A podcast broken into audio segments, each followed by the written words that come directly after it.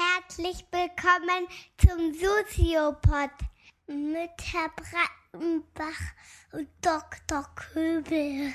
Viel Spaß!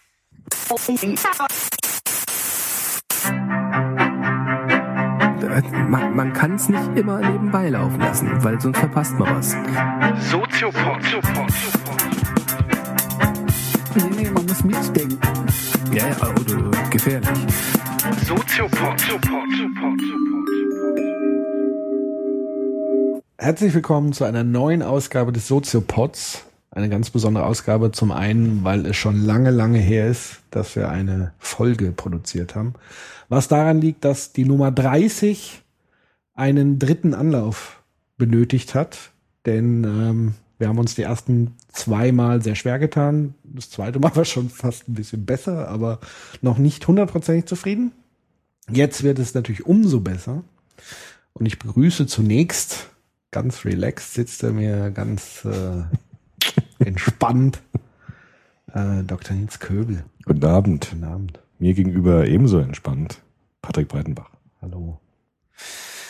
Thema im dritten Anlauf nach wie vor Drogen, Sucht und Rausch oder Drogen, Rausch und Sucht. Ähm, und apropos Rausch, es gibt ja sozusagen auch off-topic etwas rauschhaft, ein rauschhaftes Erlebnis bei uns. Allerdings. Denn äh, wir waren letzte Woche in Köln auf der Grimme-Preisverleihung. Und es hat uns äh, im wahrsten Sinne des Wortes aus den Schuhen gehauen, als wir diesen Preis entgegennehmen konnten. Genau. Wie hast du dich denn so gefühlt? Naja, ich kann mich nur noch schemenhaft erinnern. Nein, weil es war ja wirklich so, dass die Nominierung schon so eine Sensation war. Und ich wirklich nicht damit gerechnet habe, dass wir Chancen haben. Und als dann Ann-Kathrin Kramer, diese Schauspielerin, die uns den Preis dann verliehen hat, oder die Laudatio auch gehalten hat, diesen Umschlag geöffnet hat und dann gesagt hat, Soziopod, Bist du erst mal auf bin ich aufgesprungen, weil ich Flaschen umgeworfen? Flaschen umgeworfen. Nein, weil ich dachte einfach, äh, man muss jetzt sofort da hoch. Nee, du hast doch diese Mail vorab gekriegt. Die habe ich Bitte- nicht mehr im Sinn gehabt. Ich habe es ja aber auf, auf der Ich Fahrt weiß, auch auch, noch so. das war alles weg. Bitte bleiben Sie so Bleiben lange Sie sitzen, bis der Moderator äh, Sie Genau. auf die Bühne bittet. Keine Chance. Also als die unsere Namen genannt hat, bin ich aufgesprungen und bin erstmal aus den Reihen rausgelaufen, ähm, um dann zu merken, na, warte noch mal einen Moment, weil die scheint ja noch weiter zu erzählen. Bin dann wieder zurückgegangen Ich wollte dich ja zurückholen, aber es war unaufhaltsam. und äh, bin dann wieder zurückgelaufen und habe mich dann hingehockt nochmal und habe dann äh, die die ganze Laudatio noch erstmal gehört. Das ist aber keinem aufgefallen, weil es so dunkel war im Publikumsraum. Das hat einfach, glaube ich, niemand gesehen von der Bühne aus. Äh, von der Bühne vielleicht nicht, aber im Umfeld. Im Umfeld schon, aber das war für mich schon so ein Ding, wo ich dachte, okay, du musst jetzt da hoch und ah, geil und was für was für ein unglaubliches Ereignis. Und mich hat es irgendwie nicht mehr auf den Sitzen gehalten. Ich fand es auch tatsächlich schwierig, dann nochmal den, den Rest der Show so still zu sitzen, weil ich Ja. wollte unbedingt aufstehen und was trinken und irgendwie Äh, auch mit Leuten mich unterhalten und so. äh, Und dann war ja, das war ja ganz am Anfang, unsere Kategorie war die erste. Mhm. Es war ja so, dass es halt die verschiedenen Kategorien gab und unsere Wissen und Bildung war die erste Kategorie. Ja. Und das war sozusagen ganz zu Beginn eigentlich der Show. Und dann kam ja die ganze Show noch danach. ja. Und das fand ich auch extrem schwierig, da noch sitzen zu bleiben und mich zu Also, konzentrieren. Die und so. Aufmerksamkeit war dahin. War dahin. Von daher war das für mich echt, äh, echt was, was Überrollendes, Ja. diese Preisverleihung. Das kann man wohl sagen. Freudig überrollend. freudig überrollt, weil ja auch nichts durchgesickert ist. Also wir wussten es, vielleicht für unsere Zuschauer, Zuhörer auch interessant, wir wussten wirklich, wirklich nicht, dass wir gewinnen. Also es war ganz Und vor allem, überraschend. wir haben wirklich, wirklich nicht, nicht damit gerechnet. Und manchmal denkt man ja bei so Preisshows, naja, vielleicht wissen die das schon oder so, ja. Mhm. Aber bei uns war es wirklich, ich schwöre es, es war so, wir wussten überhaupt nicht, dass wir gewinnen. Und es war absolut überraschend. Ja. Und wir wussten bis zum letzten Moment nicht, es ist nichts durchgesickert und es war, die hat einen äh, Umschlag aufgemacht und hat dann unseren Namen gesagt und in dem Moment wussten wir es erst. Ja.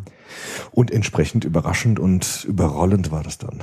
Ja, und die hat man dann noch auf, auf der Bühne zum Geburtstag gratuliert. Mir hat man auf der Bühne, weil ich genau an diesem Tag Geburtstag hatte, so, so irre irgendwie, ne? hat dann Markus Kafka, der Moderator der Show, erstmal gesagt, äh, ja, herzlichen Glückwunsch, das ist ja ein toller Tag für dich. Ja. Und er hat gesagt, ja. Und dann hat Markus Kafka Gott sei Dank äh, Fragen zur Podcast-Szene gestellt, die du dann beantwortet hast, weil ich glaube, ich hätte da auch nichts mehr rausgekriegt in dem Moment. Ich stand ja da rum und dachte, hoffentlich fragt er mich jetzt nichts, weil ich glaube, ich krieg keine Spucke mehr zusammen.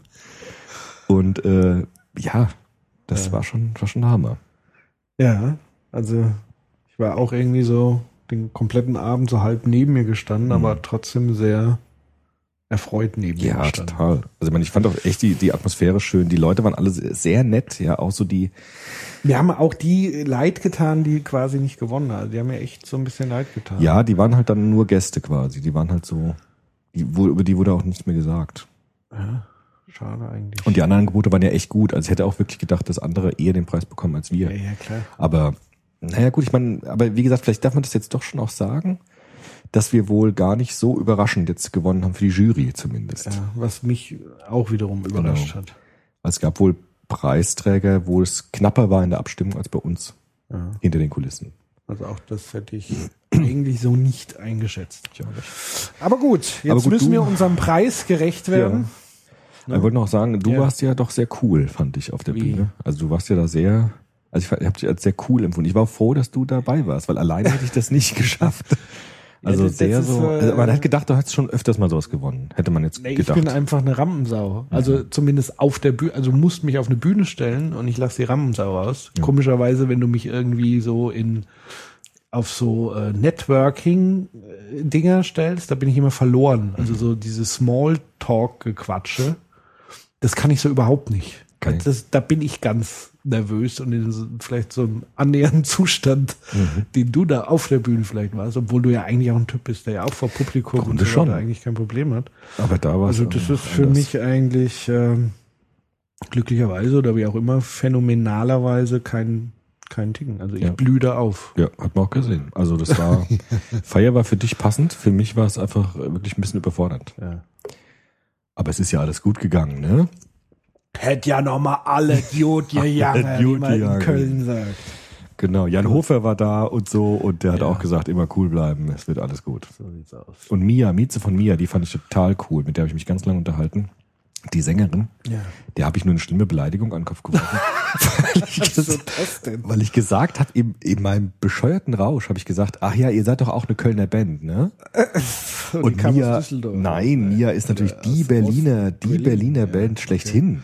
Und das war ein Fauxpas, dass ich dann gesagt habe, ihr seid ja auch eine Berliner Band, ne? Oh. Nee, nee, äh, wir kommen aus Berlin, ne? Ist klar, weiß ja auch jeder, dass Mia natürlich die Berliner Band schlechthin ist. Ich weiß das auch Und nicht. ja, da, doch, ich wusste es dann schon, dass Mia natürlich Berlin, das ist so die, eine der Berliner Bands überhaupt. Ja. Und das war dann mir ein bisschen peinlich, aber das war auch alles egal. Ja, Das war scheißegal. Jetzt wieder zurück auf den Boden der Tatsachen. Mhm. Wir müssen mal wieder arbeiten. Ja, ich habe zum Beispiel die Woche kaum Seminar gemacht, weil ich meine ganzen Studenten äh, vollgequatscht habe mit der Preisverleihung und so.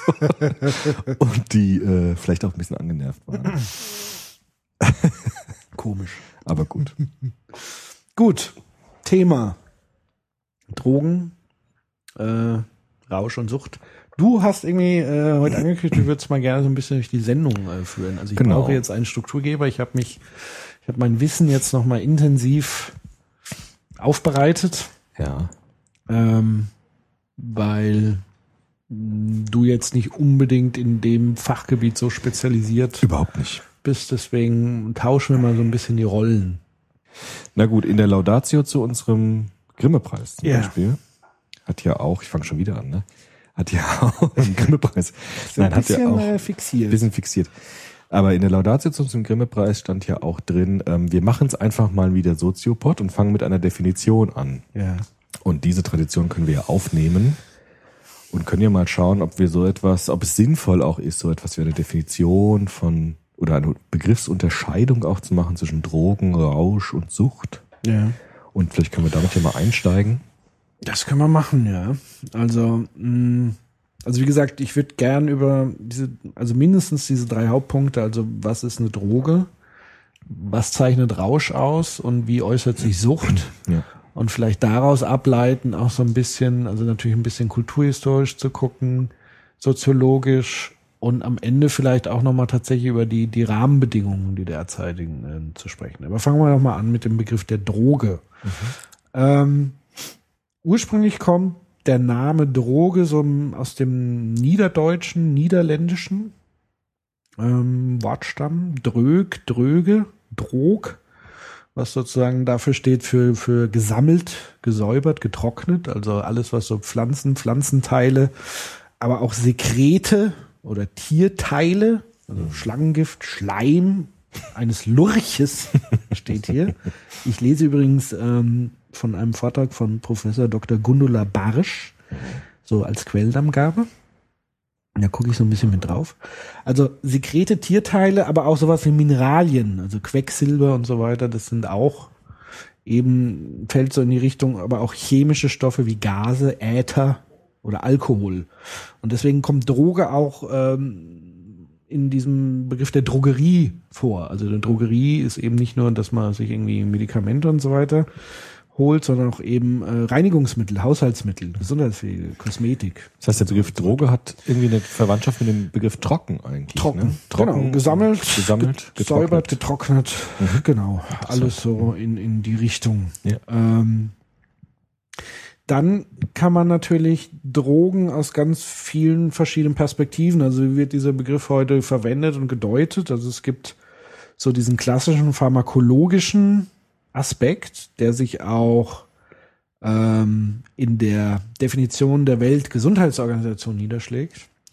Ähm, da gibt es übrigens zwei äh, Versionen, die zumindest hier Frau Barsch angibt. Einmal gibt es eine von 1975 und eine von 1981. Also das deutet ja auch schon mal hin, dass dieser Begriff scheinbar auch nicht in Stein gemeißelt ist, sondern sich auch wandelt. Und wenn wir von trocken wiederum auf dieses Ding merken wir einfach, dass dieser Begriff unglaublich schwammig eigentlich ist und unglaublich universal einsetzbar und interpretierbar ist. Also 75 hat die WHO äh, einfach geschrieben, jede Substanz, deren Einverleibung zur Reizung empfänglicher biologischer Strukturen führt und eine oder mehr Funktionen modifizieren kann. Das hört sich jetzt alles ein bisschen äh, abstrakt, komplex an.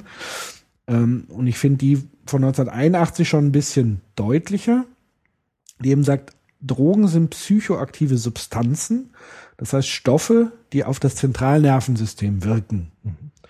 Drogen in diesem Sinn sind alle Stoffe, Mittel, Substanzen, die aufgrund ihrer chemischen Naturstrukturen oder Funktionen im lebendigen Organismus verändern, wobei sich diese Veränderung insbesondere in Sinnesempfindungen, in der Stimmungslage, im Bewusstsein oder in anderen psychischen Bereichen oder im Verhalten bemerkbar machen.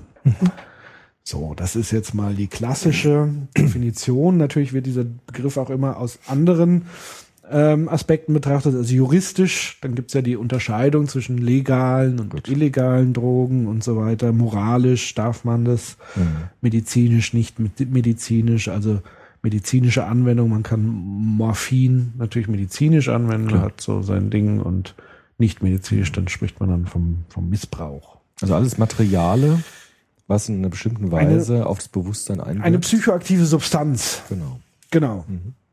Ähm, dazu habe ich neulich ein interessantes Interview gelesen im, im Spiegel, ich glaube im letzten oder vorletzten, nämlich mit dem Drogenethnologen schlechthin, nämlich Dr. Christian Rätsch.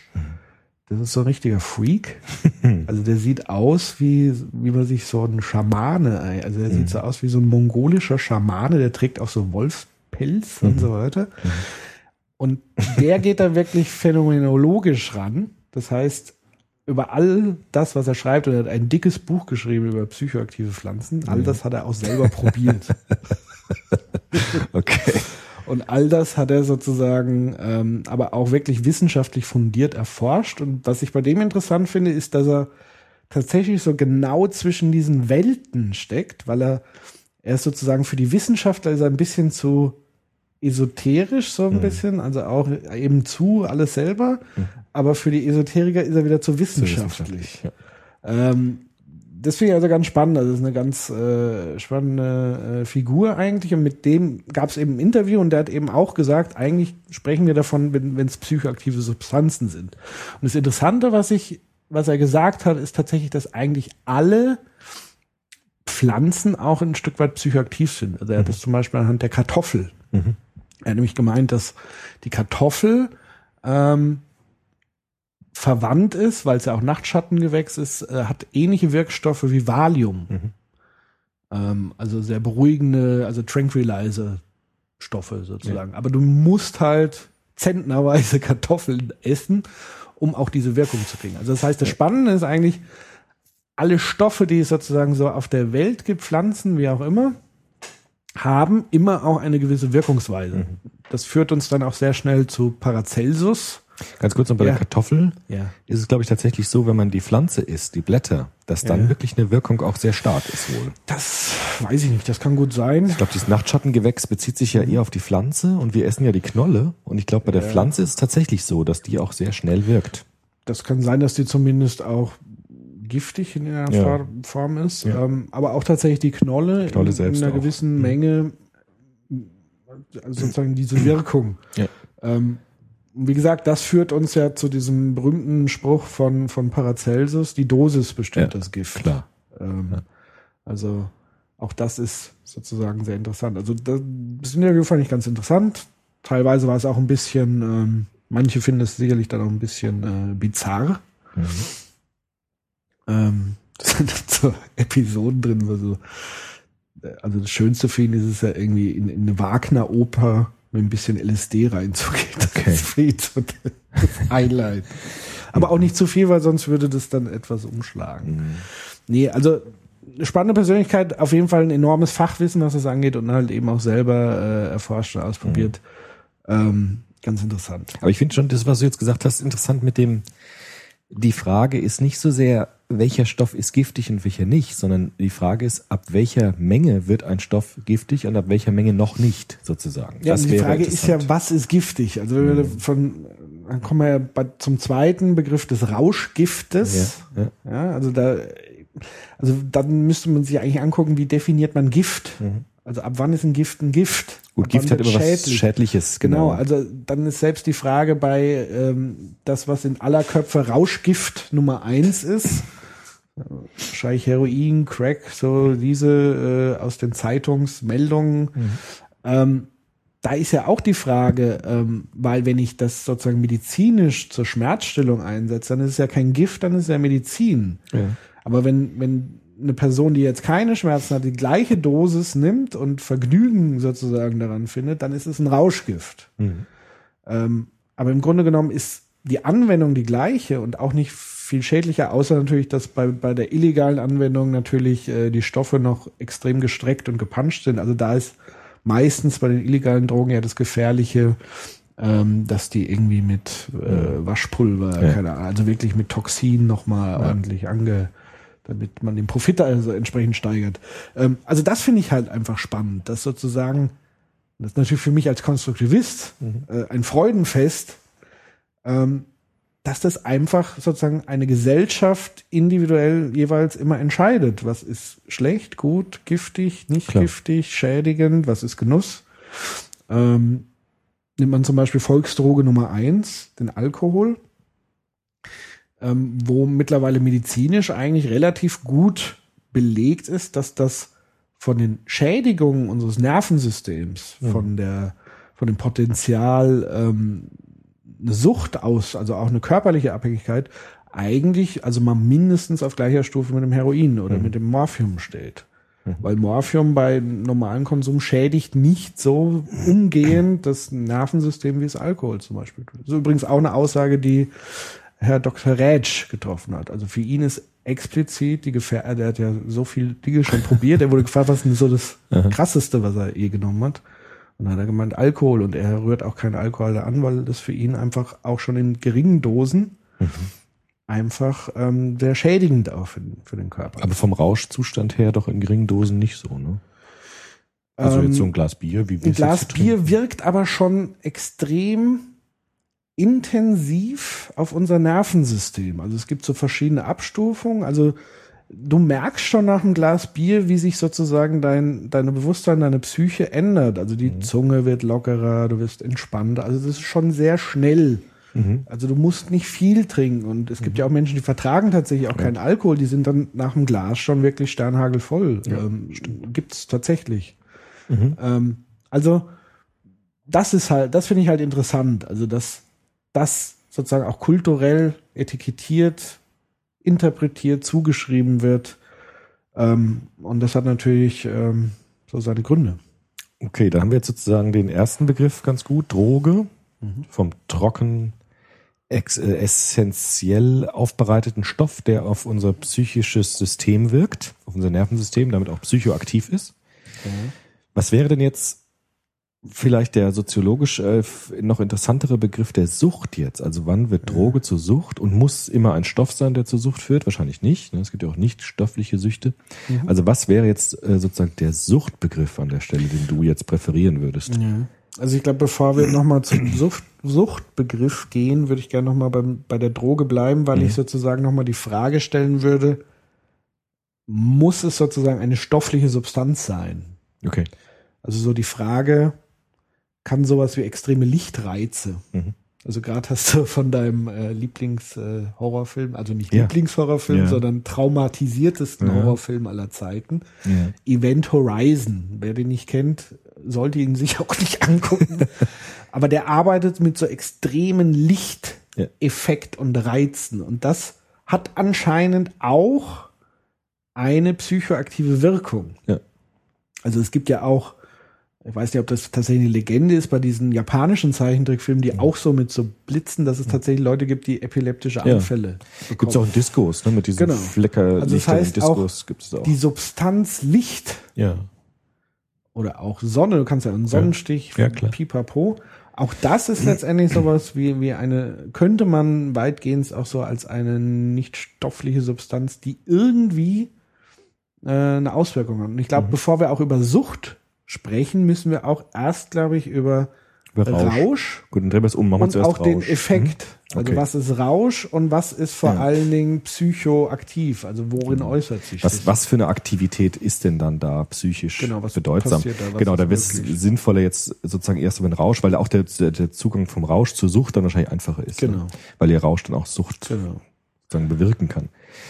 Also es gibt Substanzen, es gibt auch sozusagen äußere Beeinflussungen des Nervensystems. Licht, auch wahrscheinlich irgendwelche Gerüche, nehme ich mal an, können das auch sein. Oder irgendwelche Dinge, die wir sehen, Dinge, die wir hören, akustische Reize auch natürlich.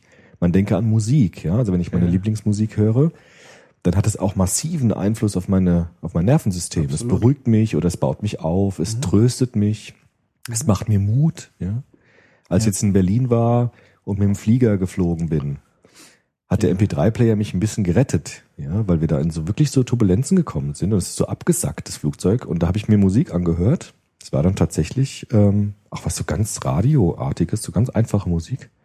Und es hat mich extrem beruhigt. Ja. Und es ist ja auch sozusagen eine, eine Beeinflussung dann durch Schallwellen, könnte man sagen. Ja. Nicht jetzt stofflich, aber es ist eine Beeinflussung des Nervensystems von außen nach innen gewissermaßen. Ja. Und so gibt es verschiedene Beeinflussungen, die wir auch wählen, weil wir auch wissen oder erwarten, dass sie bestimmte Wirkungen auf uns haben. Ja. Das beginnt ja auch bei der Aspirin, die ich bei Kopfschmerzen nehme, weil ich weiß, dass das irgendwie mein Bewusstsein beeinflusst. In, der, in, die, in diesem Fall in einer hoffentlich positiven Weise. Ja. Ja. Ähm, ich schaue gerade nämlich hier was nach. Hier hat nämlich die Frau Dr. Barsch Hm. auch tatsächlich was darüber irgendwie geschrieben, weil du sagst äh, Musik. Ja. Also gerade die, ähm, es gibt ja sozusagen in den 60er Jahren, auch mit der Hochzeit der halluzinogenen Drogen, quasi Cannabis, LSD, Mescalin etc., gab es ja auch in der Popkultur Mhm. und in der, vor allen Dingen in der Musik, Ja. aber auch in ähm, bei den Poeten, Ja. also Beatniks und so weiter. Das war ja alles sehr äh, geprägt, auch von Drogen und aber auch umgekehrt. Also sie schreibt eben auch, dass gerade auch diese psychedelische Musik von, von Grateful Dead, Tangerine Dream und so weiter, ähm, auch das hat eben diese Wirkungsweise letztendlich wieder. Also zum einen wird die Musik durch Drogen beeinflusst und gleichzeitig entstehen scheinbar Ja. auch Werke, die wiederum auch umgekehrt ohne Drogengenuss, Genau. wenn man das zu sich nimmt, ebenfalls diese, diese Wirkungsweise hat. Mhm. Ähm, also das ist definitiv der Fall. Also deswegen ähm, sind natürlich auch so Sachen wie Sport treiben, Ja. Fasten, Meditieren, Sexualität natürlich, Spielen, Tanzen, all diese Dinge, die wir tun, erzeugen sozusagen ähnliche Zustände. Ja. Jetzt müsste man halt mal definieren, was es da vielleicht für Arten von Zuständen gibt. Mhm. Ähm, also es sind ja letztendlich, vielleicht müssen wir mal über Bewusstsein Mhm. sprechen. Was ist das Bewusstsein? Mhm. Weil wir gehen ja davon aus, Drogen oder Substanzen oder Tätigkeiten verändern unser Bewusstsein, unseren Zustand. Genau.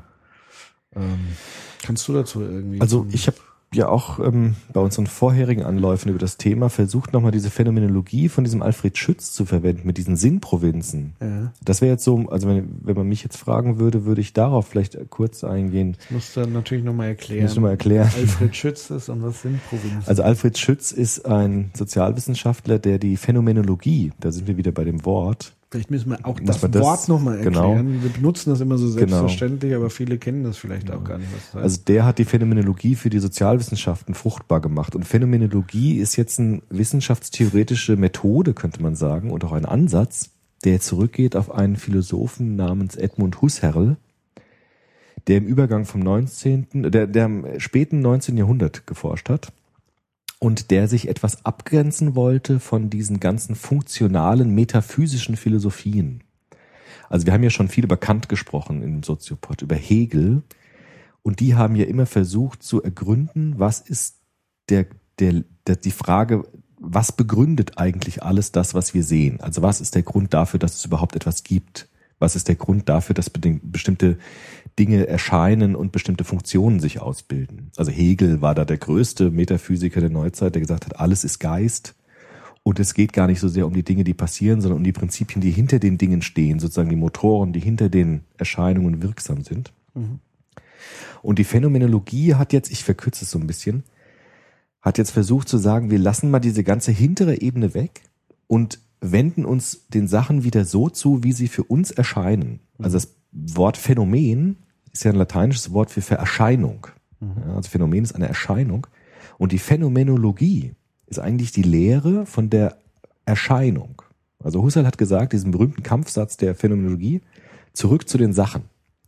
Also lasst uns nicht so viel diskutieren, warum ist etwas oder welche Funktion hat etwas oder was ist der letzte Grund der Dinge, sondern wir gucken uns die Dinge an, wie sie für uns erscheinen und fangen damit sozusagen einen, einen neuen Grund der Philosophie an. Das hat dann berühmte Philosophen hervorgebracht, wie Martin Heidegger zum Beispiel, ein Schüler von Husserl, der dann daraus auch eine Existenzphilosophie dann gebastelt hat und so weiter.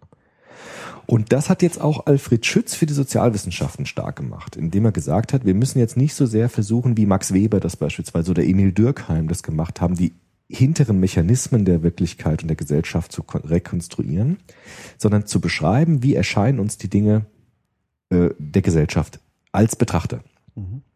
Und Erleber. Bitte? Und Erleber. Genau. Deshalb spielt der Begriff der Erfahrung eine ganz zentrale Rolle in der Phänomenologie. Also sie versuchen immer Erfahrungszustände zu beschreiben. Ja, wie erfahre ich etwas? Wie erfahre ich mich? Wie erfahre ich den anderen? Wäre also jetzt bei Herrn Rätsch, Jo. ich nehme das selber und beschreibe die Wirkungsweise und genau. Das wäre klassisch phänomenologisch. Ich beschreibe möglichst genau meine Erfahrung, die ich da habe. Und der hat jetzt auch sehr interessanten Aufsatz geschrieben, der heißt On Multiple Realities. Und ähm, der hat jetzt sich angeschaut, wie erfahren eigentlich Menschen die Realität. Das geht auch ein bisschen in konstruktivistische Richtung jetzt sogar, indem er gesagt hat, die Menschen sind eigentlich immer so drauf, so beschreiben sie es auch selbst, dass wir zwar so etwas erleben wie eine oberste Realität, das ist die Realität des Alltags, des Hellwachseins. Das ist das, was wir jetzt miteinander teilen. Ja, also wir sind sagen online konzentriert, auf einen Gegenstand fokussiert und sind wach, ja, so miteinander. Mehr oder weniger. Es ist sozusagen die, die, die, Also da wird's ja dann schon spannend, also weil aber die meisten Menschen Ja. würden das so beschreiben. Also wenn man jemanden fragen würde, würde man sagen, es gibt so eine oberste Realität, wenn ich arbeite, wenn ich mit Menschen spreche, da gibt es sozusagen so eine Art gemeinsam geteilte Realität. Aber es gibt auch das, was Alfred Schütz Sinnprovinzen genannt hat. Nämlich verschiedene Schichten der Wirklichkeitserfahrung, die davon abweichen. Es gibt zum Beispiel so etwas wie den Tagtraum. Dass ich mich in eine andere Welt hineingleiten lasse. Ja, lebe ich mit meinen Studenten immer, wenn es langweilig wird. Ja, die sind dann ganz woanders so. Ja, die gleiten dann in so Sinnprovinzen hinein. anders ist sie. Genau. Und tauchen dann vielleicht auch wieder auf aus diesen Provinzen und sind wieder zurück im Alltag.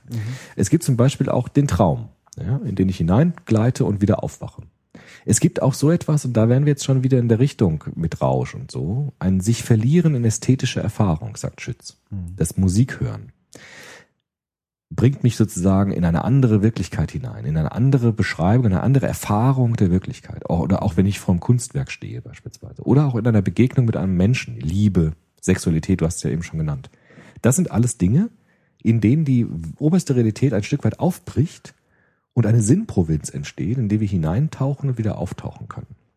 Und das wäre so ein Phänomenologiebegriff der Sozialwissenschaften, der finde ich für Drogen ganz interessant ist, weil ich jetzt sozusagen den, die These formulieren würde, die musst du jetzt gleich bestätigen oder verwerfen, dass Drogen immer auf so etwas zielen wie eine Sinnprovinz, eine Herstellung einer Sinnprovinz, eine Herstellung eines- eines anderen Wirklichkeitserfahrungszustandes als die oberste Realität. Ja.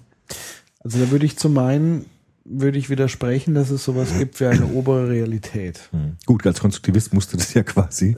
Muss ich das, aber kann ich tatsächlich auch phänomenologisch, das Wort ist so, Ist ein komisch, merkst du mich, weil ich nämlich schon äh, Ja, ein du Dreiviertel Bier getrunken Ist klar, habe. die Dose Feierabend. So, wenn du das, ich will jetzt nicht sagen regelmäßig, dann Mhm. würde ich mich ja jetzt wieder als Alkoholiker vielleicht in Verdacht bringen.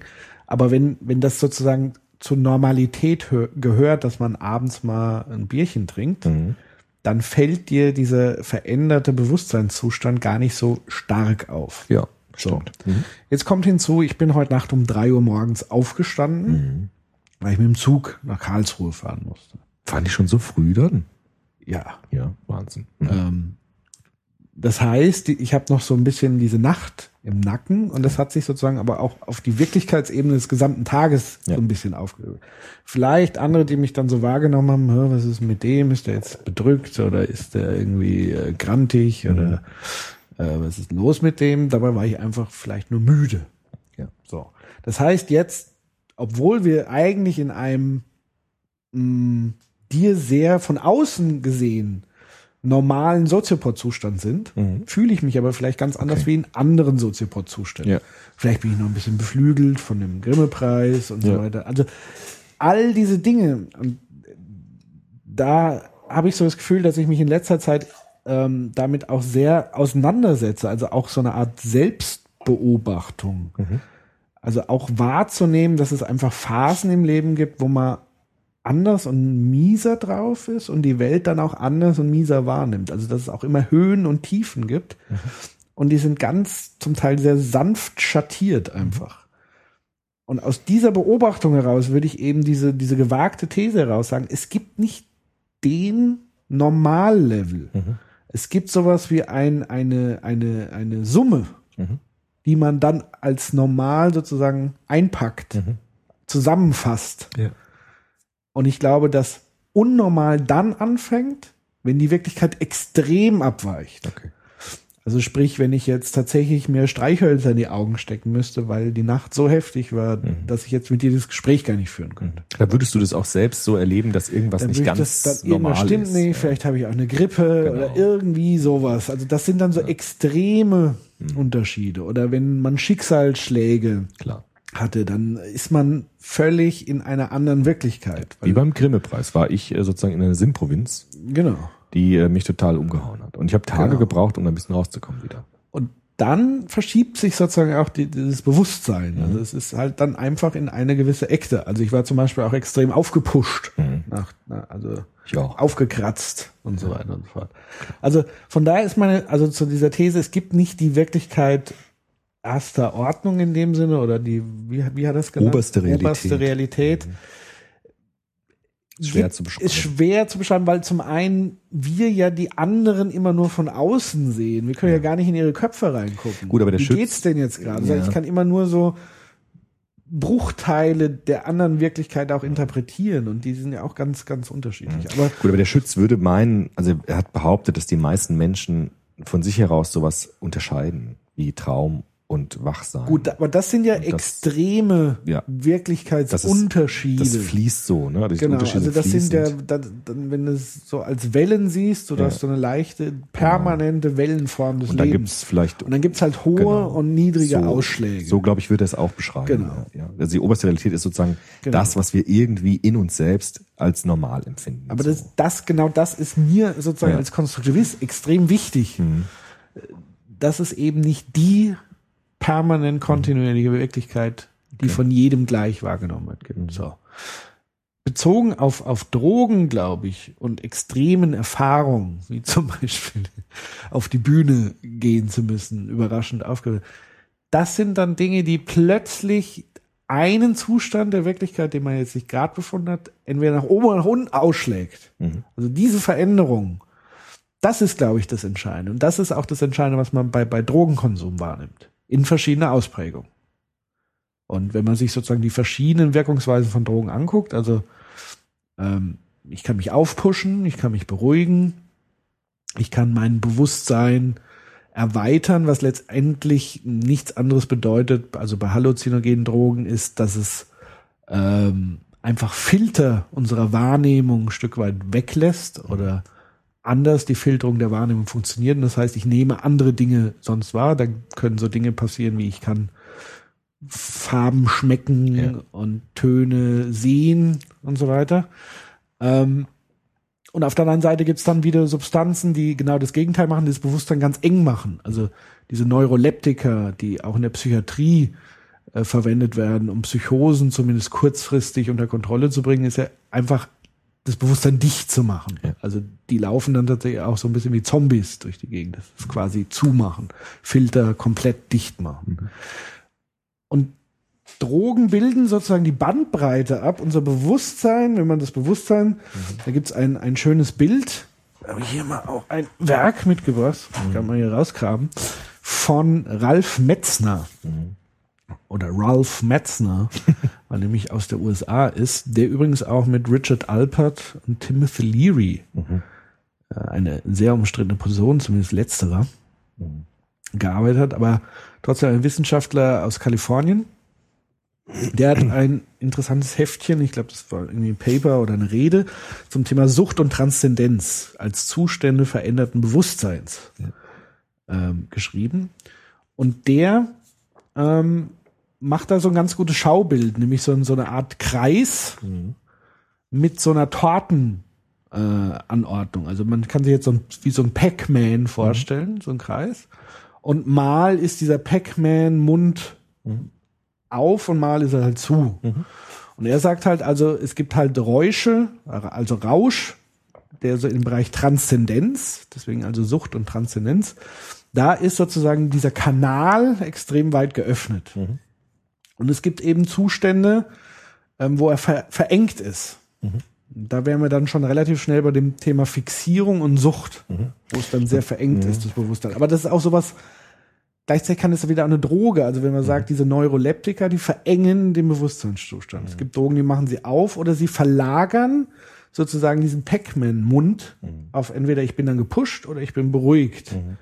Und so, wenn man sich dieses Bewusstsein als diesen Kreis vorstellt, kann man jeweils diesen Ausschnitt verschieben, öffnen, schließen und so weiter. Also ich finde das Bild eigentlich ganz schön, auch wenn ich es jetzt nicht. Ganz schön, ja. Ich, was ich nur ergänzen würde, wäre Ja. vielleicht dieses Bild mit dem Torten, äh, mit der Tortenstück, das mehr auf und mehr zugehen kann, hat, hat irgendwie so ein quantitatives Geschmäckle, finde ich. Also Ja, es es ist ist mehr oder natürlich- weniger. Was natürlich qualitativ, ich bin ja qualitativer Forscher, was noch interessant wäre, wäre nicht nur mehr oder weniger, sondern anders. Einfach. Ja, das, deswegen hat er ja diese Richtung. Ja. Also er sozusagen diese Öffnung wird nicht nur auf und zu, sondern Sie sie, kann so- auch zirkulieren, okay. nach Mhm. oben, nach unten, nach links, nach Genau. rechts. Man könnte mich auch sagen, man könnte es erweitern zu so einer Kugel vielleicht, wo dann das Tortenstück in alle Richtungen rumwirbeln das- kann und mehr oder weniger offen in eine Richtung oder in eine andere Ist Richtung. natürlich auf. Papier schwer darstellbar, aber Klar. kann man. Könnte man jetzt sagen. Ja. Genau. Ja. Ähm, Interessant, vielleicht ganz kurz als Ja. Exkurs oder als Fußnote. Diese, ähm, wir hatten einen Soziopod über Religion mal gemacht. Ja. Ne? Und Religion, sagt auch der Schütz und auch äh, folgende Autoren, hat ja auch so etwas wie Transzendenz, hast du eben auch angesprochen. Auch so etwas wie eine Öffnung hin zu einer anderen Wirklichkeit. Das wäre ja auch so etwas, was Religionen immer haben.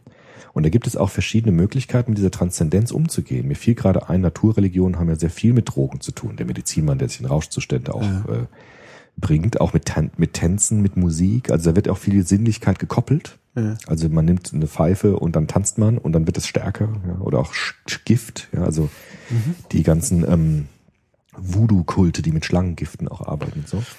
Das ist ja auch der Versuch, sozusagen sich zu öffnen für eine andere Wirklichkeit. Und es gibt auch die, der Versuch der Domestizierung äh, von anderer Wirklichkeit. Zum Beispiel gibt es in puritanischen Religionen, auch im Islam, ein komplettes Verbot von Drogen. Also kein Alkohol. Wenig Rauschzustände, weil man sagt, die Religion ist nicht nur das, was ich empfinde, sondern das, was auf mich zukommt. Und ich muss sozusagen immer klar sein. Also es gibt auch da verschiedenen Umgang mit Transzendenz. Ja, aber auch da interessant. Mhm. Ähm, weil du sagst Islam, gerade der Islam und Klarheit, Mhm. ähm, das ist wieder abhängig, was definiere ich als Droge, weil die, die islamische, arabische Kultur hat eine Droge Ja. sehr groß im Gebrauch, nämlich den Kaffee, Ja. Arabica. Mhm. Also der Kaffee kam aus dem Orient, der wurde sozusagen auch importiert Mhm. aus dem Orient, der kam dann sozusagen von dort nach Europa ursprünglich, sehr früh. Mhm. Ähm, und da ist die Kaffeekultur im Islamischen extrem Mhm. verbreitet. Aber das spiegelt ja genau das wieder, was du gesagt hast, nämlich Kaffee macht klar und wach. Genau. Also das heißt, es fördert eigentlich diesen gewünschten Zustand, Mhm. aber mit Hilfe auch einer Substanz. Also das heißt, da wurde diese Art der Droge kultiviert und es ist ganz klar eine Droge. Man merkt, äh, es ist eine psychoaktive Substanz, die auch die Wahrnehmung und so das Bewusstsein verändert. Und da ist es aber kulturell so verankert, dass sozusagen die anderen Dinge, die diesem ho hohen Ziel der Wirklichkeit entgegenstehen, die sind verpönt. Aber diese Droge, die eigentlich dieses Ideal äh, unterstützt, das wird sozusagen äh, massiv dann auch konsumiert, ritualisiert, wie auch immer. Man kann auch sagen, bei, beim Islam zum Beispiel sind ja auch die Gebetsformen dann Versuche, das selbst herzustellen. Also durch bestimmte Praktiken, auch durch Gebete und so weiter, natürlich schon sich zu öffnen für Transzendenz. Da ist das natürlich, da hast du gesagt, das ist eine kulturelle Konstruktion, was ist erlaubt, was ist nicht Ich meine, erlaubt. so wie in der christlichen Religion sozusagen kulturell verankert der Alkohol war, der Wein. ja. Also es ist ja explizit bis heute im Ritual steht der Wein für äh, Blut Christi. und Weihrauch natürlich auch. Weihrauch, ist auch eine genau. Droge, ja. Mhm. Also da geht es dann, glaube ich, eher um andere Rauschzustände. Ja.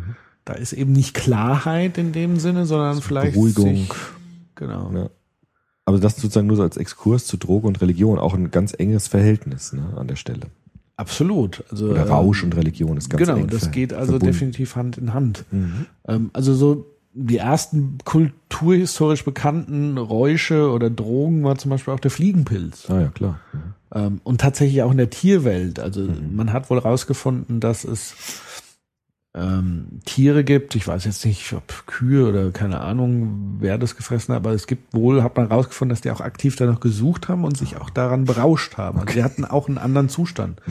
Oder Katzen, Katzenminze. Wenn die Katzenminze fressen, dann werden die total rollig und Okay. gehen voll ab. Aha. Also und suchen die das dann auch die aktiv? Ist fahren zumindest darauf ab. Okay. Also die, die merken das sofort und fressen es dann auch. Also die, die, die sind da total geil drauf. Hm.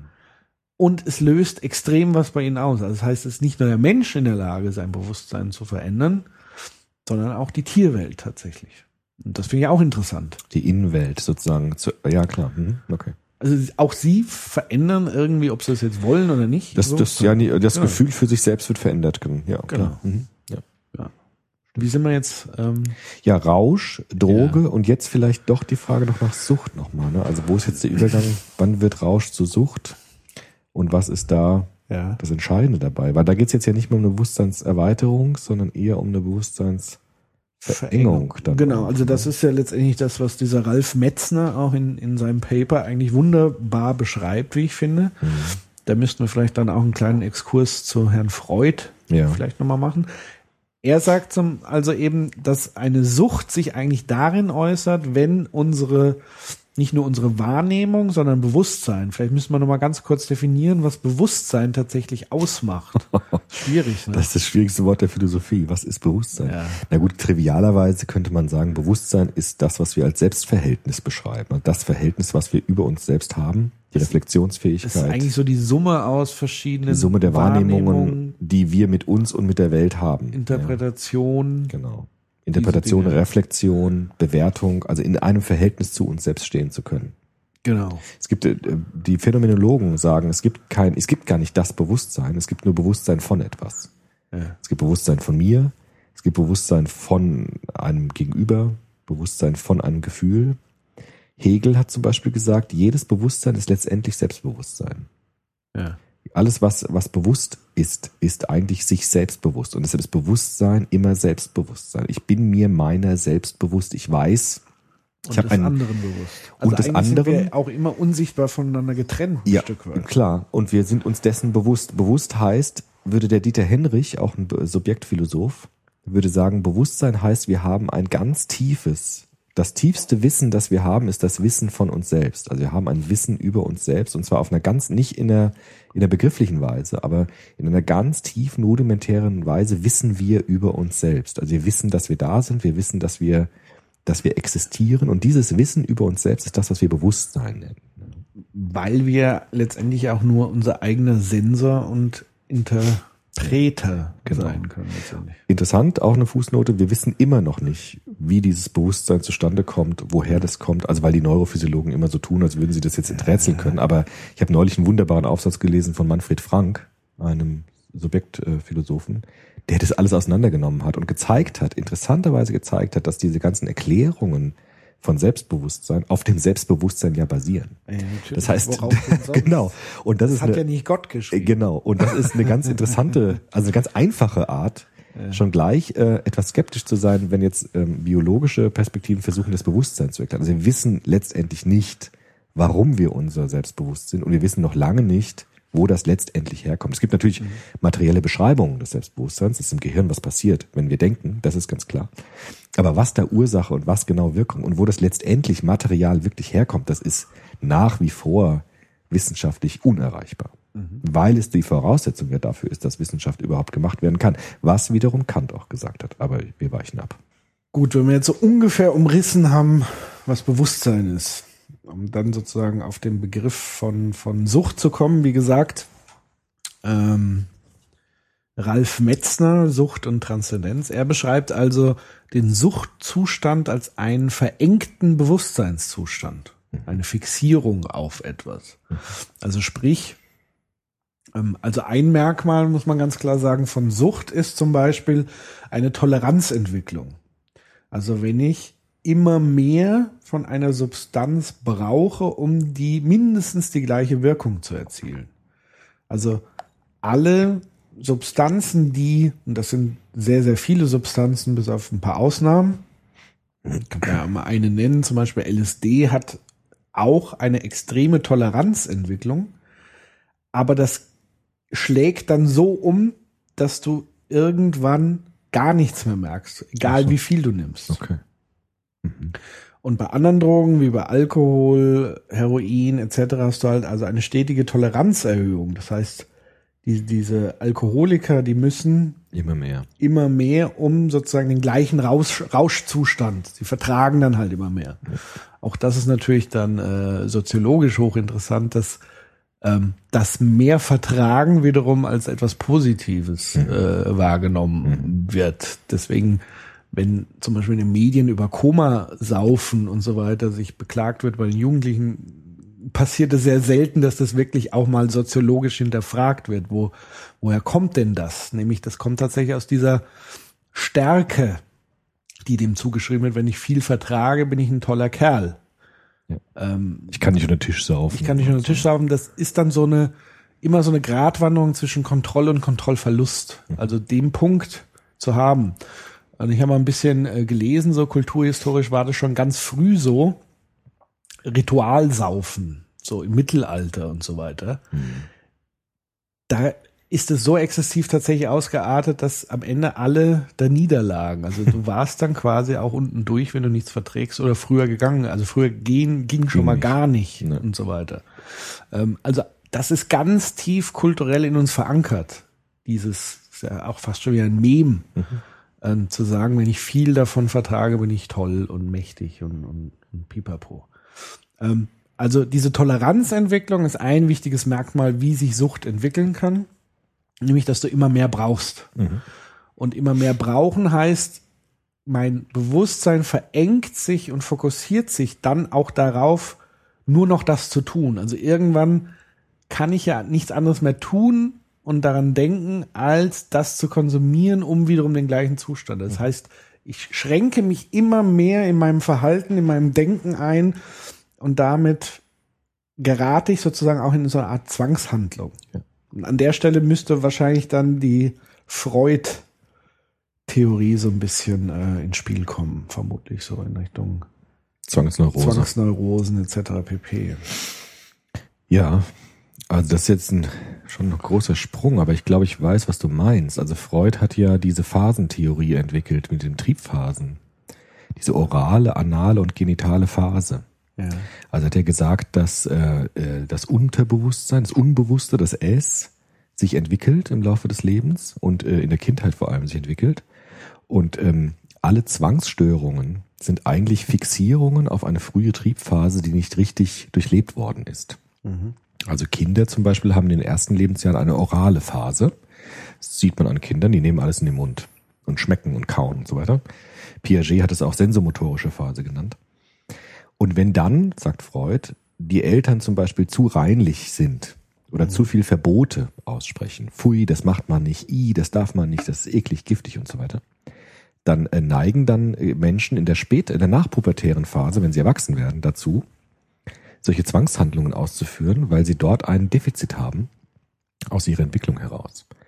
Ähnlich auch in der analen Phase. Es gibt dann auch so Charaktere, die dann Psycholytiker beschreiben. Es gibt den oralen Typ, es gibt den analen Typ. Ja, anale Phase heißt hier bei Freud, dass Kinder ihre Körperfunktionen beginnen zu kontrollieren und auch selbst etwas produzieren können, ja, zum Beispiel aufs Klo gehen können und so weiter. Und äh, auch da ist so Reinlichkeitszwang, den Freud gesehen hat in der Wiener bürgerliche Gesellschaft, ne? dieses äh, streng ins Korsett früh einpassen, kleine Erwachsene schon aus den Kindern machen.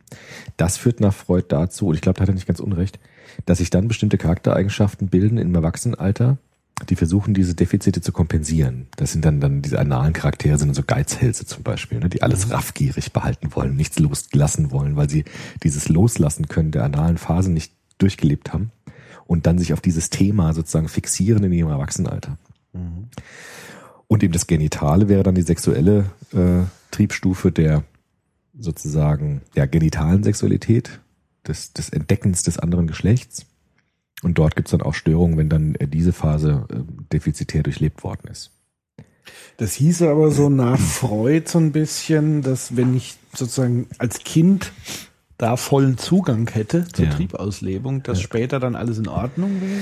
Das kann ich mir ja, schwer das ist, vorstellen. das ist auch nicht so, aber Freud sagt ja, es gibt, muss so ein ist ja auch sehr umstritten, was Freud da irgendwie- sehr umstritten. Ich ist ein bisschen nicht die moderne Analytiker würden das anders sehen, aber ich glaube, Freud würde auch sagen, es muss ein gesundes Gleichgewicht geben zwischen diesen drei Instanzen S, Ich und Über-Ich. Ja? Also wenn es in so einem gesunden Balance, Balance äh, Zusammenspiel ist, dann ist der Mensch das, was wir psychisch gesund nennen. Wenn eins zu stark ist, wenn sozusagen ein Ungleichgewicht entsteht, dann entstehen so Neurosen, sagt Freud. Aber es gibt ja moderne Analytiker, die dann auch nochmal sagen, diese Phasen sind zwar richtig, aber es gibt auch so Lebensthemen, auf die man fixiert sein kann. Ja, und da sagen die Analytiker heute auch, das entsteht vor allem in der Kindheit. Also es muss jetzt nicht unbedingt dieses Orale sein, aber es gibt bestimmte Beziehungserfahrungen, das wäre auch wieder phänomenologisch. Und Niedersch also die Psycholytiker sagen ja immer, unsere Psyche ist eigentlich der Niederschlag von Interaktionsszenen. Wir haben bestimmte Erfahrungen mit unseren Bezugspersonen und diese Erfahrungen bilden in uns bestimmte Strukturen aus. Und diese Strukturen bleiben stabil, auch wenn die Erfahrungen mit den Beziehungspartnern vorbei sind. Das ja, also sozusagen ist das ein, also in den Aktionen, in den Interaktionen mit unseren Bezugspersonen, mit unseren Eltern meistens, bilden sich bestimmte Strukturen heraus und diese Strukturen sind sehr stabil. Und wenn in diesen Interaktionen bestimmte Themen ganz stark im Vordergrund stehen, Gewalt zum Beispiel oder Sexualität oder so etwas, dann prägt sich das in die Struktur der Persönlichkeit ein und ge gewinnt so ein Eigenleben. Ja, so dass sich dann Personen noch immer wieder Kontexte suchen, die zu ihrer Struktur passt, die sie in der frühen Kindheit ausgebildet haben. Und das wäre dann auch so etwas, wie man so Zwangsstörungen vielleicht erklären könnte, dass man so bestimmte Themen hat, von denen man einfach nicht loskommt. Ja. Ja, wie zum Beispiel Sauberkeit, Waschzwang, ja, so Reinlichkeit und so weiter. Oder auch Sexualzwänge. Äh, ähm, Zwänge. Ja, das hat natürlich, also Freudianer oder Psycholytiker generell würden sagen, das hat immer was mit unserer Kindheit zu tun, weil da Themen sich eingeprägt haben, die wir einfach nicht losbekommen. Ja. Die Jungianer, C.G. Jung hat auch von unseren Schatten gesprochen. Schöner Begriff, finde ich. C.G. Jung ist zum Übrigens vollkommen unterschätzt, finde ich, immer noch in der Psychoanalyse. Das war der, der Klassenprimus von Freud, der aber dann verstoßen worden ist vom Meister. Okay. Und der hat wunderbare Begriffe geprägt, wie die Schatten. Ja, wir haben alle unsere Schatten. Sozusagen das, was im Hintergrund neben uns mitläuft. Fast unheimlich das Bild. Ne? Was aber sozusagen Themen beinhaltet, die wir nicht sehen an uns selbst, aber die immer dabei sind, wie ein Schatten uns folgen. so. Und äh, das sind Dinge, die äh, so aus unserer Kindheit heraus sich ausgeprägt haben. Ja.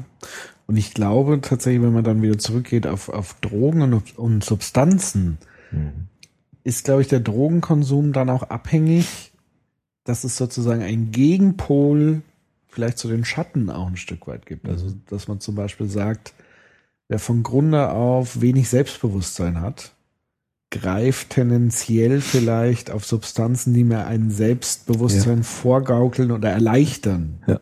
Also sprich, ähm, Alkohol neigt man ja dann zur Enthemmung, zur Ja. Selbstüberschätzung.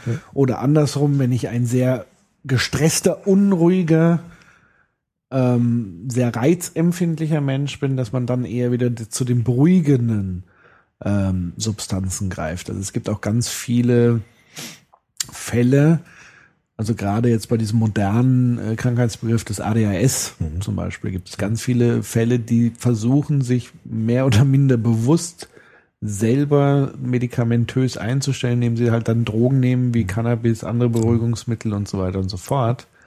Das heißt, so schon vom, ohne dass sie es jetzt bewusst darüber gelesen hätten, tun sie es irgendwie aus eigenem Antrieb, um vielleicht sozusagen diesen anderen Bewusstseinszustand, wo sie vielleicht auch fixiert und gefangen sind, dem entgegenzutreten.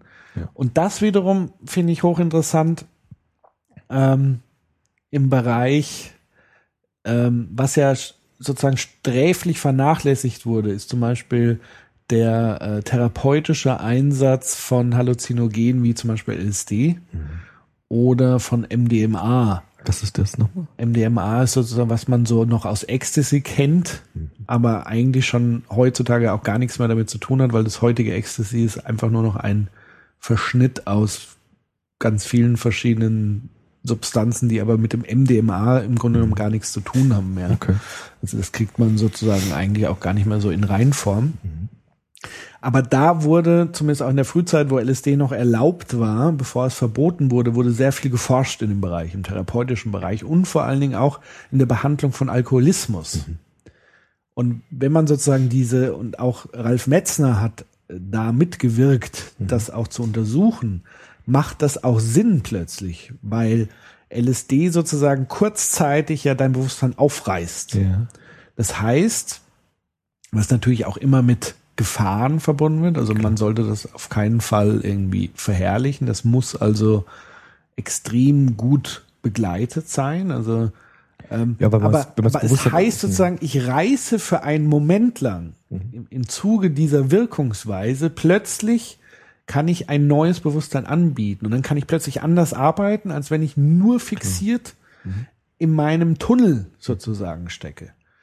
Und dann habe ich eine andere Chance, sozusagen auch therapeutisch, gesprächsbedingt mit den Leuten zu arbeiten. Und das war anscheinend, was es da zumindest an wenigen Studien gab, war das wohl sehr erfolgreich, dass man dadurch erfolgreich, auch sehr kurzzeitig, mithilfe dieser Substanz, die ja auch explizit nicht körperlich abhängig gemacht hat und auch, wie gesagt, vorhin schon beschrieben, diese Toleranzentwicklung, aber natürlich wiederum andere große Risiken in sich geborgen hat. Aber das hatte scheinbar einen großen Erfolgeffekt auf, naja, sagen wir mal, die Fixierung des Alkoholismus mal rauszuholen.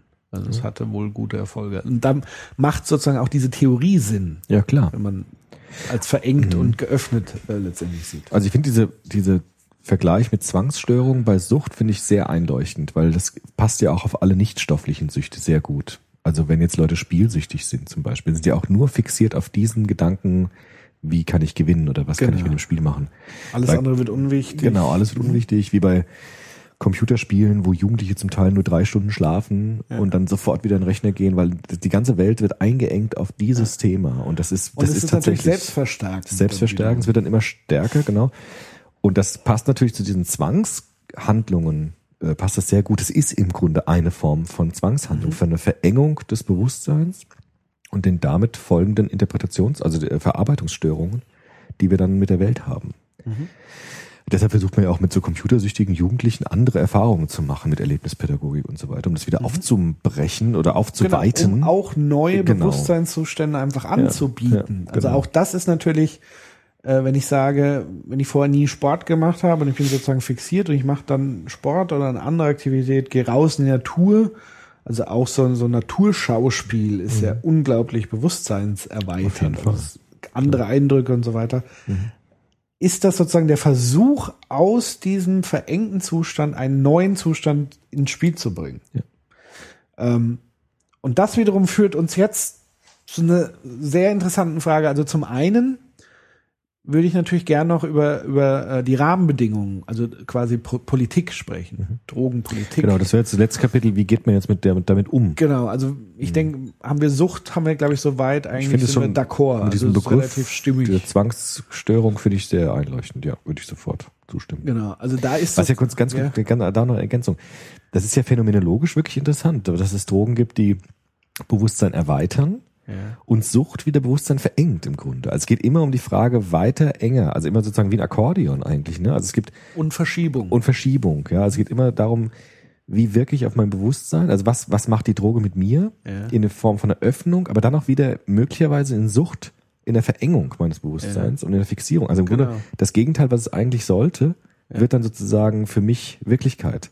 Also das finde ich sehr interessant. Also das Bewusstseinserweiternd, aber als Sucht dann bewusstseinsverengend. Ja. Genau. Also deswegen ist auch eigentlich keinerlei Droge, selbst äh, Zucker, Fett etc., aber auch Aktivitäten wie Sport, nicht davor gefeit, dass man nicht in diese Verengung gerät. Genau. Ja. Und das finde ich aber eigentlich den wichtigen Punkt, weil wenn wir über Drogenpolitik sprechen, dann sprechen wir über substanzgebundene Dinge.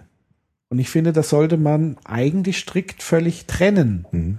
Also, dass man sagt, ich kann auch bei äh, Arbeitsaktivitäten Ja, klar. Also. Arbeitssucht, Auf jeden Fall. Aber das ist natürlich kulturell ganz anders etikettiert, Ja. ganz anders eingebettet, anerkannt.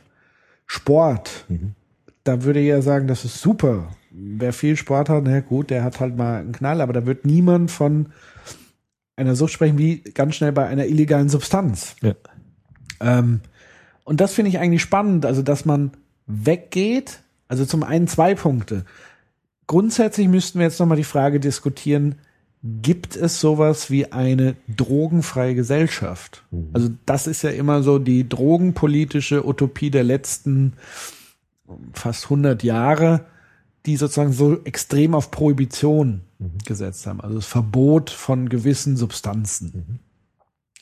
Da ist so die Frage, und die geht ja immer von der Utopie aus, es gibt sowas wie eine drogenfreie Gesellschaft, was in sich schon Quatsch ist, wenn man natürlich so immense Drogen wie Alkohol, aber auch Koffein, Nikotin sozusagen legal zugänglich macht und auch ökonomisch zugänglich macht und auch ein riesiger ökonomischer Markt dahinter ist und gleichzeitig aber gewisse andere Dinge verbiete. Also das macht keinen Sinn. Also mit diesem Argument daher, für mich, das beleidigt ist, mich irgendwie. Na gut, es ist eine Unterbestimmung des Drogenbegriffs einfach. Ne? Also wenn Genau, wir es vorhin- wird was durcheinander gewürfelt. Es ist ja okay, wenn man sagt, okay, aus das heißt, die drogenfrei Substanz. macht keinen Sinn, weil es eine Naja, Unterbestimmung aber, ist. aber diese Kampagnen, wie zum Beispiel keine Macht den Drogen. Gut, aber das ist was anderes. Keine Macht den Drogen ist was anderes als drogenfrei. Ne? Das ist schon Ja, aber sozusagen das Hauptziel ist eigentlich immer, es ist so ähnlich wie Vollbeschäftigung. ja genau. Alle wissen irgendwie, Vollbeschäftigung wird nie erreicht, aber wir wollen da alle irgendwie, es ist immer so das große Ziel. Und das ist so für mich die Frage, gibt es sowas, ist es überhaupt möglich, ist es auch überhaupt wünschenswert? Klar. Also auch mal zu diskutieren, ist eine drogenfreie Welt überhaupt lebenswert ein Stück weit? Ja, also nach unserem Drogenbegriff natürlich nicht. Ne? Also wenn wir sagen, Drogen sind alle Substanzen, die auf unser Bewusstsein einwirken, dann wäre ja Aspirin eine Droge, dann wäre Genau. alles, alles der Kaff- Kaffee und so weiter. Dann Genau. kann es natürlich keine drogenfreie Welt geben. Ich würde es auch gar nicht wollen, Ja. weil wenn ich Migräne habe, bin ich ganz froh, dass ich mein Schmerzmittel habe. Das ist eine Frage der Lebensqualität. Genau. Also es, zum Beispiel der Rätsch in dem Interview sagt, ich weiß jetzt nicht welcher Stoff es war, aber es gibt halt irgendwie Medikamente von Herzkranken, die können ohne den nicht leben, die würden halt sterben. Ja, gut. Da, da, da fragt halt dann auch. Aber es ist kein, keine Einwirkung dann auf das Bewusstsein im Grunde. Ne? Das wäre Na gut, wenn es Erhaltung. Nebenwirkungen hat, aber es trotzdem Aber deshalb nimmst du dich es am nicht. Leben hält. Aber deshalb nimmst du es nicht. Ne? Das ist sozusagen die Aufrechterhaltung von Systemen, aber nicht jetzt Genau, deshalb, aber weil du- trotzdem, Ja gut, aber Medikamente dann sowas ist natürlich jetzt weniger eine Droge dann in dem Fall, ne? Wenn es jetzt nur darum geht, ein Medikament zu nehmen, ja, das wenn du es jetzt dann anders einsetzen könntest, gut dann schon, aber wenn wir sagen, Ohne- Drogen sind nur Substanzen, Ja. die unser Bewusstsein, also psychoaktiv sind, dann wäre das jetzt nicht, oder wäre Penicillin jetzt auch keine Droge, ne? Ja gut, vielleicht verzetteln wir uns da jetzt auch. Ähm, aber worauf ich sozusagen hinaus wollte, was war es eigentlich? drogenfreie Gesellschaft. Genau, ist es überhaupt wünschenswert? Ja. Oder muss man sich dann eher nicht die Frage stellen, eine möglichst suchtfreie Ja, das wäre eine viel interessantere Das Frage. wäre eine wesen, also schon mal wesentlich interessanter als die drogenfreie Gesellschaft. Genau. Ähm, weil ich möchte nicht auf mein Stück Schokolade. Überhaupt, ach, lächerlich. Das ist ja, ich glaube, dass unser Drogenbegriff ist in dem Moment entstanden, in dem Kultur entstanden ist. Das wäre Ja. genauso die Frage, ob wir Natürlich. auf Kultur verzichten wollen. Also es ist sozusagen so tief in unserer menschlichen Kultur drin, dass wir eigentlich ja ständig Drogen um uns haben. Das ist ja gar nicht dann die Frage, ne?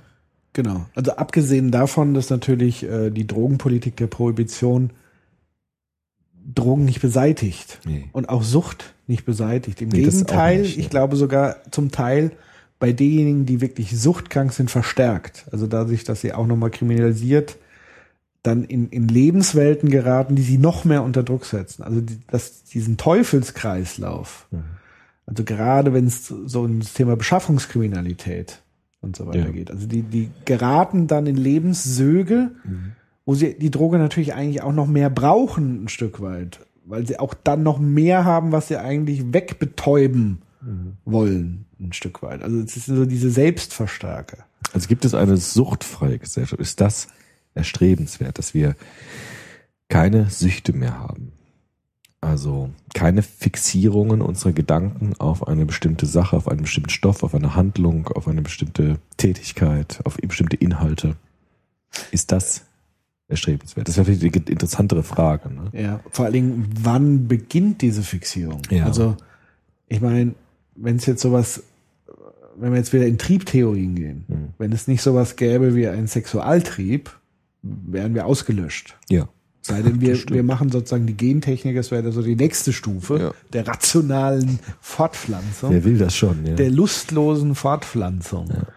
Ähm, Fände ich ganz schön ja. unheimlich, so ein Stück. Ja, es wäre eine ganz massive Lebenselement wäre Also dann weg. Genau, die Frage ist also, wie viel Drogen und Rauscherfahrung steckt eigentlich in unserer alltäglichen Kultur? Ganz viel natürlich, klar. Also Rausch, Rausch, äh, eine rauschfreie Gesellschaft wäre auch, ähm, Genau, auch das wäre nochmal eine spannende Frage. ja. eine rauschfreie Gesellschaft. Das was heißt Rausch? Ne?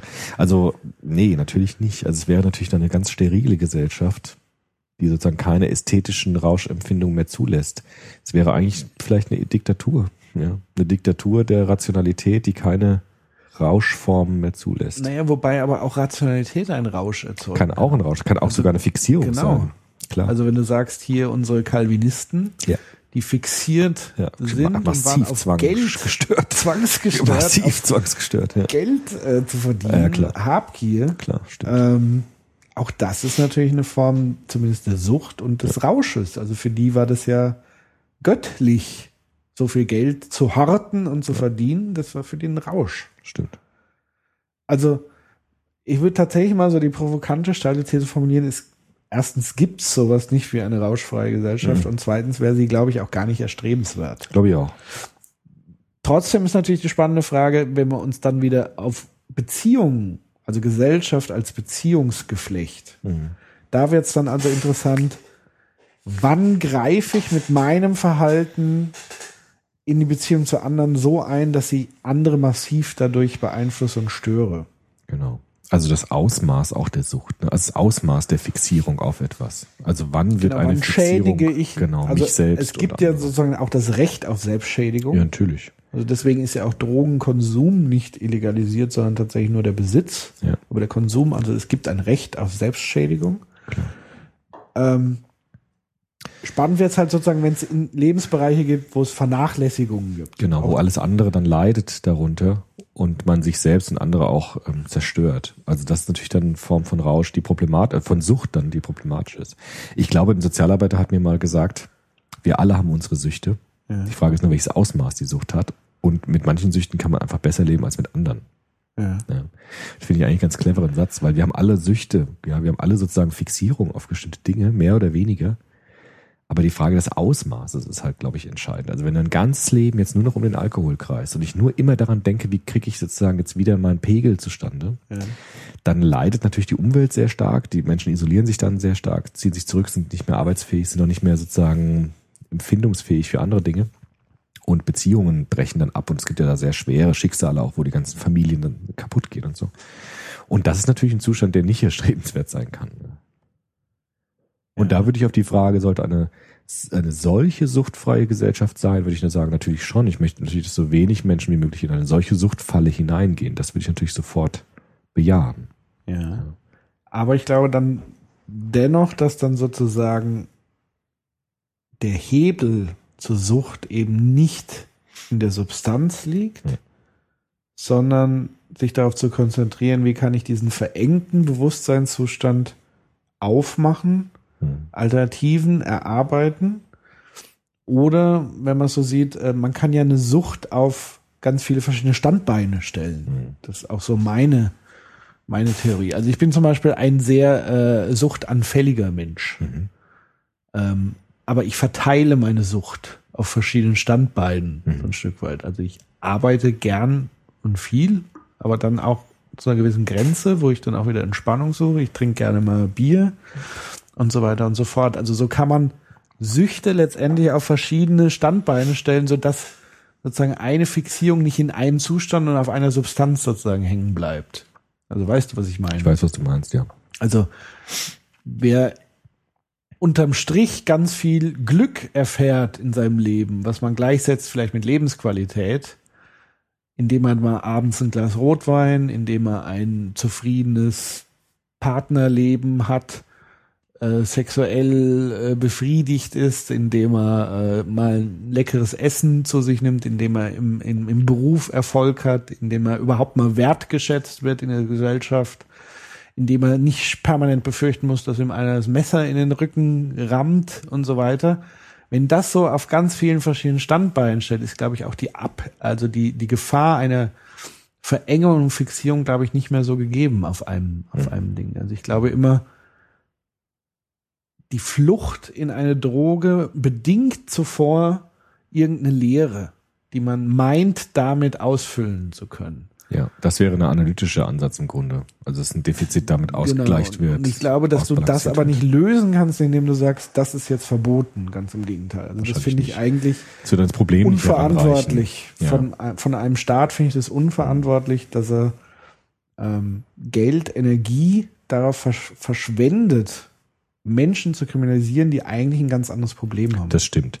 Das ist ja auch in der Drogenpolitik oder in der Drogenberatung auch, hat sich auch verändert, glaube ich, dass man versucht eher mit den Menschen zu arbeiten in ihrer lebensveränderten äh, Weise. Aber ich würde doch nochmal die Gegenthese wagen und sagen, es gibt doch schon Substanzen, die schneller süchtig machen, also schneller zu einer Verengung der Psyche führen als andere. Also wenn man jetzt nochmal, ich kenne mich ja da zu wenig aus, ich muss dich da einfach fragen. Also so eine Sache wie Heroin, ja. Da habe ich gelesen in Literatur, dass sozusagen dieser erste Kick, den man hat beim ersten Schuss, Ja. der ist so stark, dass man eigentlich dann nur noch diesem Kick hinterher rennt quasi, den aber nie mehr erreicht, aber sozusagen so einen Status quo aufrechterhalten muss, weil es einem, wenn man es nicht halt hat, die Substanz einem extrem schlecht geht. Und gibt es nicht schon bestimmte Substanzen, die so, so gefährlich sind für eine Zwangsstörungsausbildung, dass der Staat schon die Verantwortung hat, auch seine Bürgerinnen und Bürger ein Stück weit zu schützen vor diesen Substanzen. Und wäre es dann nicht auch unverantwortlich zu sagen, naja gut, wenn der Jugendliche heroinabhängig wird, dann hat er halt seine Probleme, aber dann, damit muss er halt arbeiten, aber ich werde doch nicht die Substanz verbieten. ja. Ja, das wäre sozusagen jetzt die, die Gegenthese dazu. Mhm. Ähm, sicher ist, ähm, dass das natürlich, äh, Heroin ist natürlich eine sehr potente Droge. Man muss sich natürlich angucken, wie ist die Geschichte von Heroin. Heroin ist ja jetzt nicht irgendwas, was irgendwie vom Himmel fiel, sondern es ist ja ein Pharmaprodukt. Ja. Also Heroin ist damals, also es gab ja auch eine Zeit lang ähm, des Opiumkonsums. Ähm, was vor allen Dingen durch die Koloni Kolonialisierung extrem verstärkt wurde. Also sprich, äh, Opium oder Mohn kam ursprünglich so aus der indischen Gegend, ähm, wurde dann von den Kolonialmächten, also den Europäern sozusagen entdeckt und dann zu dem Punkt geführt, wo wir auch noch gar nicht drüber gesprochen haben, nämlich die Ökonomisierung von Drogen. Auch sehr interessant. Also, äh, auch eine sehr interessante Buchempfehlung von Günter Ament, Profit, Sucht, nee, Sucht, Profit, Sucht. wo er explizit nur auf diese ökonomische Perspektive von Drogen, Drogenhandel, Drogenkonsum eingeht. Okay. Auf jeden Fall Opium wurde dann massiv als Exportgut, also es wurde quasi in Indien angebaut und wurde dann verschifft in Richtung Asien, also China und so weiter. Und die wurden dann überschwemmt mit Opium aus Profitgründen, weil die Engländer und die Holländer sozusagen damit unglaublich viel Geld machen konnten und natürlich extrem viele Leute darauf abgefahren sind, süchtig wurden, dass dann so weit ging, ähm, dass der damalige Kolonialkaiser äh, gesagt hat, stopp, äh, äh, mein ganzes Volk ist irgendwie noch am Daliegen und Opium zu sich nehmen. Alles fixiert, ne? Alles haben diese Fixierung ausgebildet. Fixierung, aber es hat natürlich auch wieder ökonomische Dinge. Also das war jetzt nicht so, dass die alle jetzt irgendwie dahin gesiecht sind, wie man das sich immer bei Heroin vorstellt, weil die körperlichen Probleme treten ja auf, wenn sozusagen wieder diese Streckstoffe und so weiter drin sind. Also du kannst eigentlich Heroin so konsumieren, dass es, also da ist, wie gesagt, Alkohol extrem schlimmer, wenn du das also vergleichsweise intensiv konsumierst mit wie Heroin, ist Alkohol sehr viel schädiger für den Körper als Heroin. Ich meine jetzt nur Rein- diese Fixierungspotenzial. Gut, Fixierung, ja, genau. Dann ähm, verlieren die sich sozusagen in diesen Opium-Träumen und in diesen Rauschzuständen, dass natürlich dann die Arbeit nie niederliegt. Und das ist natürlich für ein Schlecht. Wirtschaftssystem, für ein politisches System das Schlimmste, was man machen kann. Aber ist halt die Frage, was ist es für den Menschen? Ja. Also, so. Hat also auf jeden Fall dazu geführt, dass er gesagt hat, stopp, Schluss jetzt damit. Und dann haben die Engländer Krieg geführt.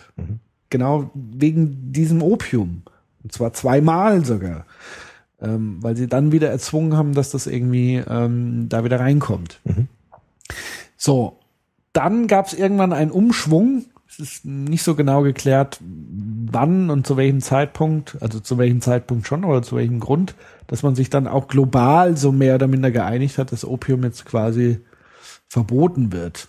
Einhergehend ist aber vielleicht genannt, dass ungefähr zu der Zeit, man möge mich korrigieren, aber auch die Brandweinproduktion, also die Industrialisierung des Alkoholkonsums eingetreten ist.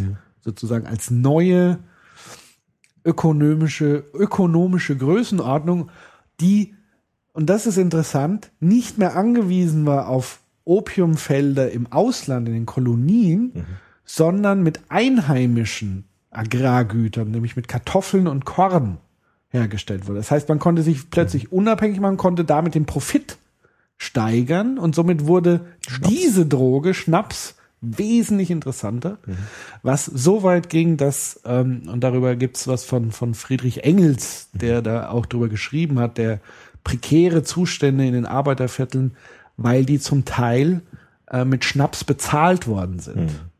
Und so hat man diesen Kreislauf, diesen industriellen Komplex noch viel mehr ausquetschen können. Also zum einen hatte das den Effekt, dass die, den Arbeitern, denen es wirklich dreckig ging, dass die sich betäuben konnten und ihren Wochenlohn wieder in, in den Kneipen in Schnaps investiert haben und zum Teil in Schnaps ausbezahlt wurden. Also es war für die Industriellen damals äh, wunderbar. Ähm, und das jetzt sozusagen nochmal zurückgehend auf die Frage, äh, Heroin, wie schädlich und so weiter. Ähm, natürlich gibt es Substanzen, die einen dazu verleiten, in diesen Rauschzustand verstärkt zu sein, aber es ist keine Garantie. Also es gibt sicherlich ganz viele Menschen, die Heroin probiert haben, ohne dass sie da hängen geblieben sind. Weil es gibt, gibt auch sicherlich ganz viele Menschen, und damit würde ich sogar mich zählen, der das schon mal angeboten bekommen hat, der aber bewusst abgelehnt hat, weil ich sozusagen davon ausgehe, dass das dann zu verlockend wäre. Ja gut, aber das ist doch die Frage. Also du Plus natürlich die Frage, wenn du das anwendest zu medizinischen Zwecken, bist du ja auch nicht sofort äh, ja, süchtig und gut, so weiter das ist wahr. Aber So. trotzdem nochmal die Frage. Ja. Also mit dem Heroin. Also Ja. ich, wie gesagt, ich kenne mich nicht aus, aber gibt es nicht Stoffe, die sozusagen viel stärkeres Potenzial besitzen aus ihrer stofflichen Struktur heraus, Mhm. dass Menschen in so eine Zwangsstörung hineinkommen mit diesem, mit diesem Stoff. Ja. Und ist nicht schon da ein Unterschied zwischen äh, Kaffee, Zucker und so etwas wie Heroin? Nein, ich glaube, nein.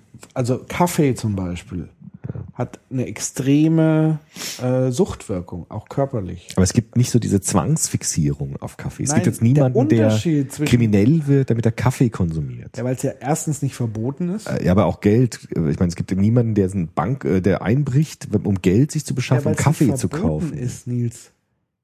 Ja, es ist nein, nicht ich, verboten. Ja, ich glaube, es liegt aber nicht nur daran. Doch, ich, weil der nein, Preis, weil die Wirkung eine andere wenn ist. Kaffee verboten wäre, würde der Preis für einen Pfund Kaffee in die Höhe schnellen. Ja, aber der- Und dann, Die- das ist doch das Problem. äh, nein, der Problem ist, dass, Nein, nein, das Problem ist, dass der Stoff Kaffee nicht zu so einer ganz massiven Zwangsfixierung führt, wie so ein Stoff wie, wie Opium Doch. oder Heroin. Doch, deswegen trinken wir so viel Aber wir sind Kaffee, nicht in unseren Kaffee. Gedanken nur fixiert auf Kaffee. Zum Teil schon, aber wir haben es kulturell eingebettet. Aber bei Alkohol haben wir es ja auch kulturell eingebettet. Und es gibt Menschen, die Es ist fixiert ritualisiert. sind. Wie viel Coffee-to-go-Shops Das, siehst du hier? aber bei Alkohol ist, ist es, ja, bei Alkohol auch. Bei Alkohol bei auch. Alkohol auch. Und deswegen Und da gibt es finde aber auch Fixierungen. Da gibt es Ja, krasse natürlich. Fixierungen. Und es gibt nicht, ja es gibt nicht Kaffeefamilien, aber es gibt Alkoholikerfamilien. Ja. Es gibt nicht kaffeesüchtige Familien, die zerbrechen und die Menschen leiden, aber es gibt Nein, Alkoholiker. definitiv Und das muss an dem Stoff liegen, weil die Legalisierung ist ja da die gleiche. Das liegt an dem Rauschzustand. genau, Der an ist der Wirkung, anders. an der Wirkung. Und es geht Aber an der, es hat nichts mit Abhängigkeit zu Doch, tun, sondern mit schon. der Auswirkung des Rauschzustands. Nämlich, ich kann mit Kaffee arbeiten ja. in einer gewissen Situation, wo ich alkoholisiert bin, überalkoholisiert bin, kann ich nicht arbeiten. Ja. Das heißt, ich falle aus. Das geht ja sehr schnell auch. ich falle Alkohol. aus als, als klar denkendes Familienmitglied. Ja. Ich, wenn ich betäubt bin, falle ich aus. Ja, Aber es gibt Drogen, wo ich nicht ausfalle, wo ich Ja. funktionieren kann. genau. Und das liegt am Stoff Die der aber Droge. die gleiche Schädlichkeit, Schädlichkeit ist die egal. gleiche Und Die den gleichen Fixierung. Suchtfixierungscharakter haben. aber Kaffee hat nicht den gleichen Zwangsfixierungscharakter wie Alkohol. Natürlich, wir haben es nur äh, ritualisiert und eingebettet. Nein, es gibt Alkoholikerfamilien, es gibt keine Kaffeefamilien. Ja, aber das hat nichts, Mit, das hat mit dem Stoff zu nein, tun. das hat mit der Persönlichkeitsveränderung zu tun, die mit Genau. dem Stoff eingeht. Und aber mit dem Potenzial der, mit dem, dieser mit der Zwangs... Fixierung auf den Suchtstoff. Doch, weil der Stoff natürlich das Nein, viel das hat- leichter eine Fixierung auf den das, Stoff das, macht als das Kaffee. Schlimme bei Alkohol ist, dass das Bewusstsein sich verändert. Ich Und die aggressiv, Fixierung darauf so krass Hemd. ist. Das kommt da Diese hinzu. Zwangsfixierung Aber das allein ist nicht das Problem, weil wir auch fixiert sind auf, auf Koffein. Aber das ist da. ich verstehe deine Argumentation, aber du musst doch wirklich zugeben, dass Alkohol, also ich meine, ich kann es nur wiederholen, es gibt Alkoholikerfamilien, die massiv leiden unter diesem Stoff. Und zwar die ganze Ja, Familie. Natürlich. Wo auch Menschen sterben und so Ja. und massiv verarmen. Ja, Und das gibt es bei Kaffee einfach nicht. ja aber nochmal. Und es liegt nicht nur daran, dass es irgendwie legal an ist. der Wirkungsweise. Genau. Ja. Und deshalb ist es doch auch okay, wenn der Staat sagt, bestimmte Stoffe, die eine bestimmte Wirkungsweise haben, müssen noch anders kontrolliert werden als Stoffe, die zwar auch ungesund sind, die aber nicht diese zwangsfixierende Wirkungsweise so leicht hervorbringen wie andere Stoffe. Das ist doch ganz, das ist doch ganz legitim, das zu sagen. Natürlich kann man das legitim diskutieren, aber ähm, man muss ganz klar unterscheiden, es gibt Dinge wie Alkohol, Ja. die sind kulturell verankert, die sind durchökonomisiert. Ja, ich es weiß. gibt, wir saufen für den Regenwald. Ja, Prost. Genau. Dieses äh, ein Kasten Bier für den Regenwald. Genau. Genau. Wir haben Oktoberfest. Mhm. Das ist Oktoberfest ist so, also das ist also wenn Außerirdische kämen Ja, ja, klar. oder jemand aus einer ganz anderen Kultur, der wird sagen, was was sind denn das für perverse äh. Menschen?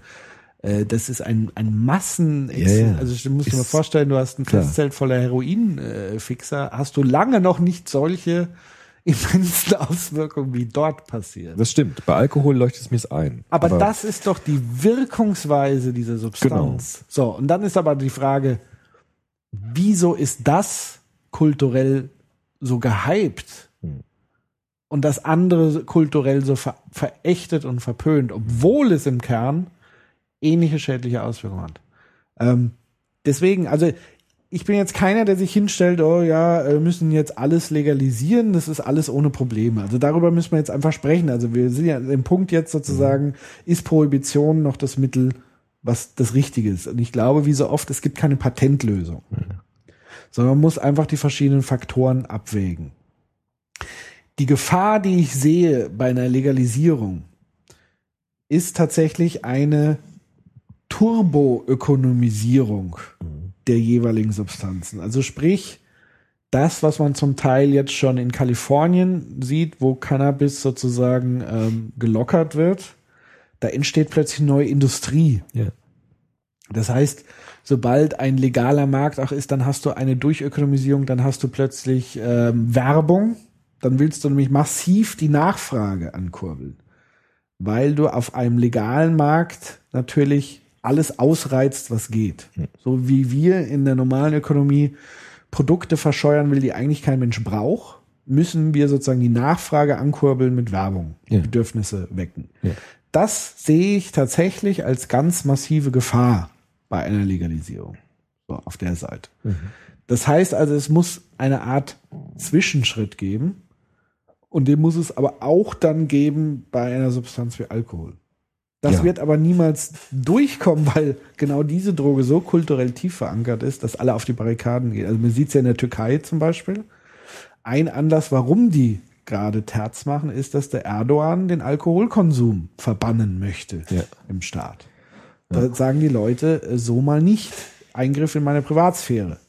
Na gut, aber Alkohol ist ja auch nicht so, dass es alles vollkommen frei ist. Also wir haben dort äh, Altersgrenzen beispielsweise. Es darf nicht äh, an Jugendliche ausgeschenkt Ja, werden. was ist es denn bei uns? Ab 18, gibt ab bei anderen ist es 18, 21, also genau. wir sind da schon sehr locker. Ja, aber es ist, aber es ist auch nicht so wie ein Produkt wie, ähm, wie jetzt Kaffee oder Zucker oder sowas. Aber wie, Also es ist, jetzt, wie ist ja schon schwer reglementiert. ist es denn heute für einen 14-Jährigen? das ist eine andere Frage. Wir reden jetzt über die gesellschaftlichen Konstruktionen, gesetzesmäßig. Dass gegen Ja. Gesetze verstoßen wird, ist ja eine andere Gegen Frage. Verkaufsding und so weiter. Das ist für mich nicht das Problem. Für mich ist das Problem, wenn eine Droge kulturell verankert ist. Ja. Also man, sehr schön sieht man das bei Nikotin, weil man gerade da den Wandel, den kulturellen Ja. Wandel erleben Ist kann. nicht mehr Also akzeptiert. in einer Gesellschaft, wo quasi überall gequalmt wird, vor allen Dingen in den Medien Ja. gequalmt wird, in Talkshows, dann erzeuge ich dadurch Bilder, Bedürfnisse wecke ich dadurch. Ohne Werbung. Ich mache sozusagen Propaganda, indem ich es einfach zu, zur Schau stelle, genau. öffentlich. Ähm, das ist halt also der Punkt. Also daran müsste man arbeiten. Eben das Selbstverständliche, wie das Oktoberfest, worum es Fernsehberichterstattung gibt. Wo bierbräsige Menschen ins Mikrofon lallen und alle äh, klopfen sich die Schenkel und das nicht hinterfragt wird. Ja. Das finde ich wesentlich problematischer als alles andere. Finde ich auch problematisch. Trotzdem Also möchte ich möchte nicht Ja. Alkohol verbieten, aber ich möchte zumindest hinterfragen, Ja. was hinter so einer Kultur steckt. Das finde ich auch. Also bei- das mit dem Oktoberfest leuchtet mir total ein. Trotzdem möchte ich doch nochmal kommen, weil das, Ja. das, das, äh, das ist das schärfste, der schärfste Punkt. Also eine Gesellschaft, ich würde als Soziologe würde ich sagen, eine Gesellschaft muss wissen, was sie will und was sie nicht will. Ja. Und Ist ist, denn eine Gesellschaft? also Gesellschaft heißt jetzt der gesellschaftliche Konsens, der Diskurs der Gesellschaftsteilnehmer, die im Diskurs miteinander stehen, die auch sozusagen ihre Stimme dann abgeben an demokratisch legitimierte äh, Institutionen und so weiter. Und für mich stellt sich schon nochmal die Frage der Unterscheidung. Also müssen wir nicht schon unterscheiden zwischen verschiedenen Substanzen, die bestimmte Potenziale besitzen, in eine Zwangsstörung hineinzuführen? Ist es nicht wichtig, dass wir wissenschaftlich diese Substanzen, ich bleibe jetzt mal nur bei den Substanzen, wirklich untersuchen und unterscheiden, welches Potenzial der Gefährdung in eine solche Suchtkrankheit hineinzuführen, wie du so beschrieben hast, als Zwangsstörung. Und da ist es meiner Erachtens ganz wichtig, ganz genau zu differenzieren, welches Potenzial hat ein Stoff und dementsprechend auch zu schauen, was können wir wie legalisieren und wie mit umgehen. Und ich glaube schon, ich bin fest davon überzeugt, dass Heroin einfach eine ganz andere Potenzialität hat als zum Beispiel sowas wie Zucker oder Kaffee. Das ist, das ist ja gar nicht begründungsbedürftig, das ist ja relativ einsichtig. Ja. Und mir leuchtet es schon ein, dass eine Gesellschaft sagt, also ich will die Menschen sozusagen auch natürlich davor schützen, dass sie nicht mit, so schnell zumindest oder so legal in Kontakt kommen mit einer Substanz, die eine solche massive Potenzialität besitzt, in eine solche Krank Erkrankung, in eine solche Suchterkrankung hineinzuführen. Aber jetzt sind wir doch an dem Punkt, wo wir eigentlich vorher schon lange drüber hinaus waren. Wieso? Naja, weil wir eigentlich, waren wir eigentlich in einem Konsens, dass Sucht der Substanz eigentlich nicht so eng gekoppelt sein Das weiß ich nicht, da würde ich nicht so, So. unbedingt das zu sagen. Jetzt lass mich mal zu Ja. Ende ausführen. Ähm, welche Ich finde auch ganz kurz nochmal, ich finde zum Beispiel auch bei so Computerspielen wie dieses World of Warcraft sollte man diskutieren, weil die Konstruktion dieses Spiels ein enormes Potenzial der Sucht beinhaltet. Dass man sozusagen immer die Levels dann hat und das, das ist auch genau das Ja. mit dem, mit dem Taschengeld übereinstimmt, das Kinder verdienen, um sich das zu erkaufen.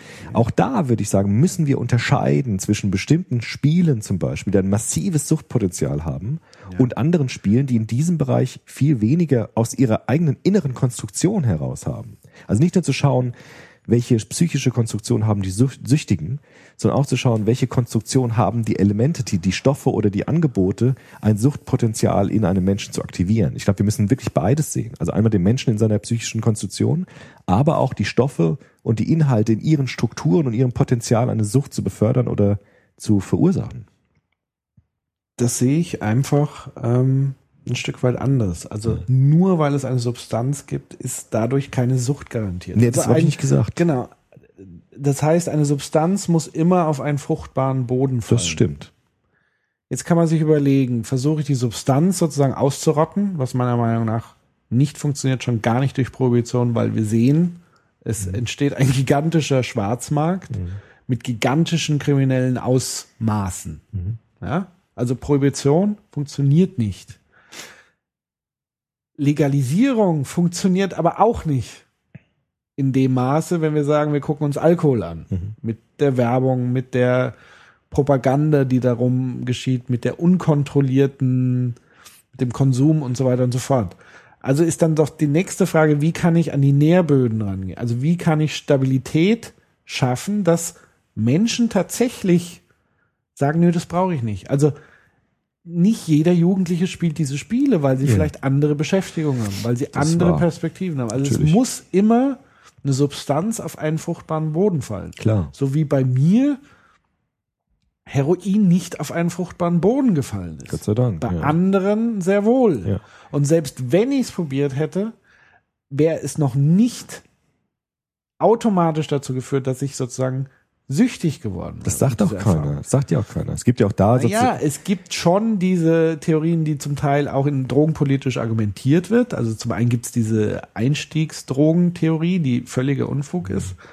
Ähm, das wird schon noch propagiert, um sozusagen diese, dieses drogenpolitische Prinzip der Prohibition aufrechtzuerhalten. Dass man sagt, einmal genommen, immer dabei. Nein, das würde ich nicht sagen. Und das ist eben der Punkt. Also, und genau dieser Punkt, dieser, dieses nicht reflektierte Auseinandersetzen mit diesem Thema, dieses Schwarz-Weiß, dieses Verteufeln. Ich finde, du machst gerade schwarz-weiß. Du sagst halt, es liegt nur an der Konsumentenseite. Wir müssen die Kids Nein, stark genug machen, müssen Nein, die Kids stark ich machen, dass sie Nein sagen können. Das finde ich absolut d'accord. Nein, ich möchte sozusagen. Aber wir müssen doch auf der anderen so Seite auch sagen- Gegenhaltung nur auf diese Substanz zu konzentrieren. Genau. Weil wir du bist sozusagen mit der Substanz jetzt eingestiegen. Ich möchte einfach nur diesen Ja. Gegenpol da. Absolut d'accord. Ich meine, es gibt ja auch Theorien, die Natürlich sagen, warum werden Kinder süchtig und warum nicht. Da gibt es ja auch Erklärungstheorien mit Sucht und, und Trieb und Faktoren und so weiter. Auf jeden Fall.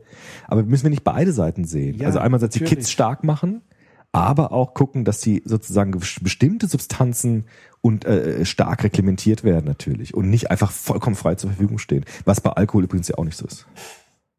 Ja. Also wir müssen an beiden Fronten Äh, arbeiten, was heißt nicht so sozialpädagogisch. ist. Also ich meine, wenn, wenn, äh, wenn du als Kind, also ich bin als Kind in einem Umfeld aufgewachsen, wo Alkohol, Nikotin völlig, also da bin ich automatisch in Kontakt äh, mitgekommen. Ja, klar. Aber Ähm, Nikotin das heißt, ist heute nicht mehr so einfach zu haben für Jugendliche. Es ist auch zurückgegangen, der Konsum, weil es schwieriger ist zu bekommen. Das ist auch schon so. glaube ich nicht. Ist auch teurer eher, geworden dass es zum eine Beispiel. Bewusstseinsveränderung Nein. war, dass Rauchen halt nicht mehr allgegenwärtig ist und ich nicht mehr so viele Vorbilder habe. Mhm. Also mein Punkt ist halt einfach, alleine durch die Prohibition wirst du das Auf Problem keinen nicht Fall. lösen. Das bin ich vollkommen d'accord. Aber alleine durch die Aber um diesen Starkmachen der Menschen auch nicht. Nein, natürlich nicht. Ja. Ähm, ja, weiß ich nicht. Also ich denke, schon beide Perspektiven sind wichtig. Ich bin ja auch nicht dafür, alles zu verbieten. Aber ich bin auch dafür, bestimmte Regelungen für gefährliche oder für, für potenzial gefährliche Substanzen natürlich auch zu, Also, zu, zu um jetzt mal wirklich einen behalten. Konsens herzustellen. Ja. Ähm, wo ich dir absolut recht gebe, ist, es gibt verschiedene Wirkungsweisen von Drogen, es gibt verschiedene Potenzen Ja. von Drogen. Ja. So, Okay. das, da können wir uns jetzt mal einig sein. Für eine Suchtentwicklung. Oder? Das, nur das interessiert mich ja. Was ist diese Zwangskrankheit, die daraus entstehen kann? Da gibt es verschiedene Stoffe, die eine bestimmte Potentialität haben, eine solche Fixierung und Sucht zu bewirken. Das kann ja nicht bei allen was- gleich was- sein. ja, aber Fixierung auf welcher Basis? Körperlich, psychisch, Ey, wie du beides? gesagt hast, Fixierung, dass sozusagen das Bewusstsein sich einschränkt oder einengt auf eine bestimmte. Also nehmen wir zum Beispiel mal Kokain. Kokain ist eine Droge, die nicht körperlich abhängig macht. Vergleich zu Heroin zum Beispiel. Trotzdem eine sehr potente Droge von der Wirkungsweise. Das heißt, sehr hohe psychische ähm, Abhängigkeitsgefahr. Aber auch nur, weil vorher der Nährboden besteht, weil Kokain sozusagen eine Droge ist, die zum einen euphorisiert und wo man ein enormes Selbstbewusstsein dadurch sich vorgaukelt. Ja. Das heißt also, wenn ich aber gar nicht das Bedürfnis vorab habe, das zu tun, dann mache ich es auch nicht. Ja. So. Aber es ist Das auch heißt, wichtig, diesen. Gegenpol zu finden. Klar, natürlich muss man den Menschen stärken, dass er es nicht braucht. Das ist ja deine Argumentation. Das ist, Ja. finde ich, vollkommen d'accord. Aber, Aber man, selbst wenn er es dann mal benutzt, ja. dann macht das halt. ja, aber wenn die Potenzial Also von der Verteuflung wird uns nicht Ja. daraus führen. Verteufeln will ich gar nichts, aber ich möchte auch nicht sagen, es liegt nur daran, dass die Leute irgendwie dahin gebracht werden müssen, dass sie es nicht mehr wollen, sondern ich will auch sagen, dass die Drogen, die eine strukturelle Potentialität, wie du es jetzt bei Kokain beschrieben hast, eine Sucht zu entwickeln, dass man mit diesen Substanzen auch in einer bestimmten Weise umgehen sollte und nicht einfach sagen, wir konzentrieren uns nur auf die Konsumentenseite. Also ich glaube, wir brauchen beide Perspektiven. Gerade als Sozialarbeiter würde ich das sagen, der mit Jugendlichen ja viel gearbeitet hat. Wir brauchen beide ich glaube, wir beide brauchen Perspektiven. einfach einen auf, aufgeklärten Umgang damit. Ja, ja. Also ein, eine ernsthafte, offene Auseinandersetzung. Ja. Und da hat für mich einfach dieser Punkt dieser Verteufelung, also ich muss an, als Gesellschaft an einen Punkt kommen, wo ich mündig ja. bin, wo ich meinen Kindern beibringen kann, ähm, dass Suchtstoffe zur Gesellschaft mit dazugehören, aber Ja. gleichzeitig darauf hinweise, es gibt immer einen Preis. Das ist, glaube ich, was, was ich auch irgendwie für mich verinnerlicht habe. Also jeder Rausch hat seinen Gegenpreis. Ja. Der äußert sich ja immer im Kater. Genau. Und das heißt, je mehr ich das mache, desto mehr bezahle ich letztendlich mit Gesundheit, mit und das ist, glaube ich, das Entscheidende, dass man Menschen dazu befähigt, das zu reflektieren und zu erkennen. Ihnen dabei hilft, das selbstständig zu entscheiden. Und wenn sie denn in diesen Sog geraten, Mhm. Sie nicht zu kriminalisieren, sondern ihnen behilflich zu sein, andere Perspektiven, andere Bewusstseinszustände wieder zu erlangen, um wieder einen Unterschied zu finden, um wieder reinzukommen, um, um auch sich erstmal das Leid bewusst zu machen, die sie in dieser Fixierung haben, aber so sehr wieder betäuben und bedecken mit der Substanz, dass sie da auch gar nicht mal rauskommen. Ja. Also das ist mein Anliegen. Mir geht's jetzt nicht darum zu sagen, alles legal. Mir geht's aber auch schon gar nicht darum zu sagen, alles reglementieren und verbieten. Ich möchte hin, dass die Menschen vernünftig, mündig, aufgeklärt und weg von dieser blöden Verteufelung und gleichzeitig stecken trotzdem irgendwelche ökonomischen Interessen dahinter, die wiederum das andere pushen und so weiter. Davon möchte ich eigentlich so ein Stück weit einfach weg. Mhm. So. Das ist so mein Ding. Und natürlich ähm, sehe ich Legalisierungsschritte nicht ohne Probleme behaftet, ist ja gar keine Frage. Also genau wie umgekehrt, also genau wie eine Prohibition Probleme verursacht, wird eine Legalisierung Probleme verursachen. Aber halt in einer anderen Dimension, im anderen Ausmaß. Und man muss halt einfach abwägen, Genau. was kann man tun. Genau. Diese So. Ab, genau, dieses Abwägen. Das, Genau. das finde ich das Wichtige. Ich meine, Genau. das, was du gesagt hast, man den Menschen Chancen geben muss, sie nicht zu kriminalisieren, da bin ich vollkommen Also was d'accord. ich das ganz, ist ganz klar. wichtig finde, ist. aber ich darf ich jetzt auch vielleicht ja, ganz kurz noch genau. dazu, weil du jetzt lang gesprochen hast. Also ich würde aber auch sagen, das bin ich vollkommen d'accord, dass man Menschen aufklären muss. Aber ich finde, zu der Aufklärung gehört genauso den Menschen zu sagen, welche Potenzialität hat ein Stoff. Was, Absolut. was macht der Stoff mit dir? Absolut. Welche Gefahr hast du die, diesen Absolut. Stoff drin? Und welches Potenzial dieser, genau, ich finde es super mit, diesem, mit dieser Zwangsstörung. Also was ist die Gefahr einer Zwangsstörungsausbildung bei diesem Stoff im Vergleich zu einem anderen Stoff? Und das ist auch Teil der Aufklärung. Und nicht zu sagen, es liegt nur an dem Nährboden, auf dem das fällt. Und wenn der Nein. Nährboden nicht da ist, ist alles egal. Sondern zu sagen, natürlich haben wir alle Nährböden. Haben wir doch gesagt. Wir haben alle unsere Süchte. Niemand hat keinen Nährboden für so etwas. Aber ich weiß, ich würde niemals Kokain nehmen, weil ich um diese Potentialität dieses Stoffes weiß. Ja.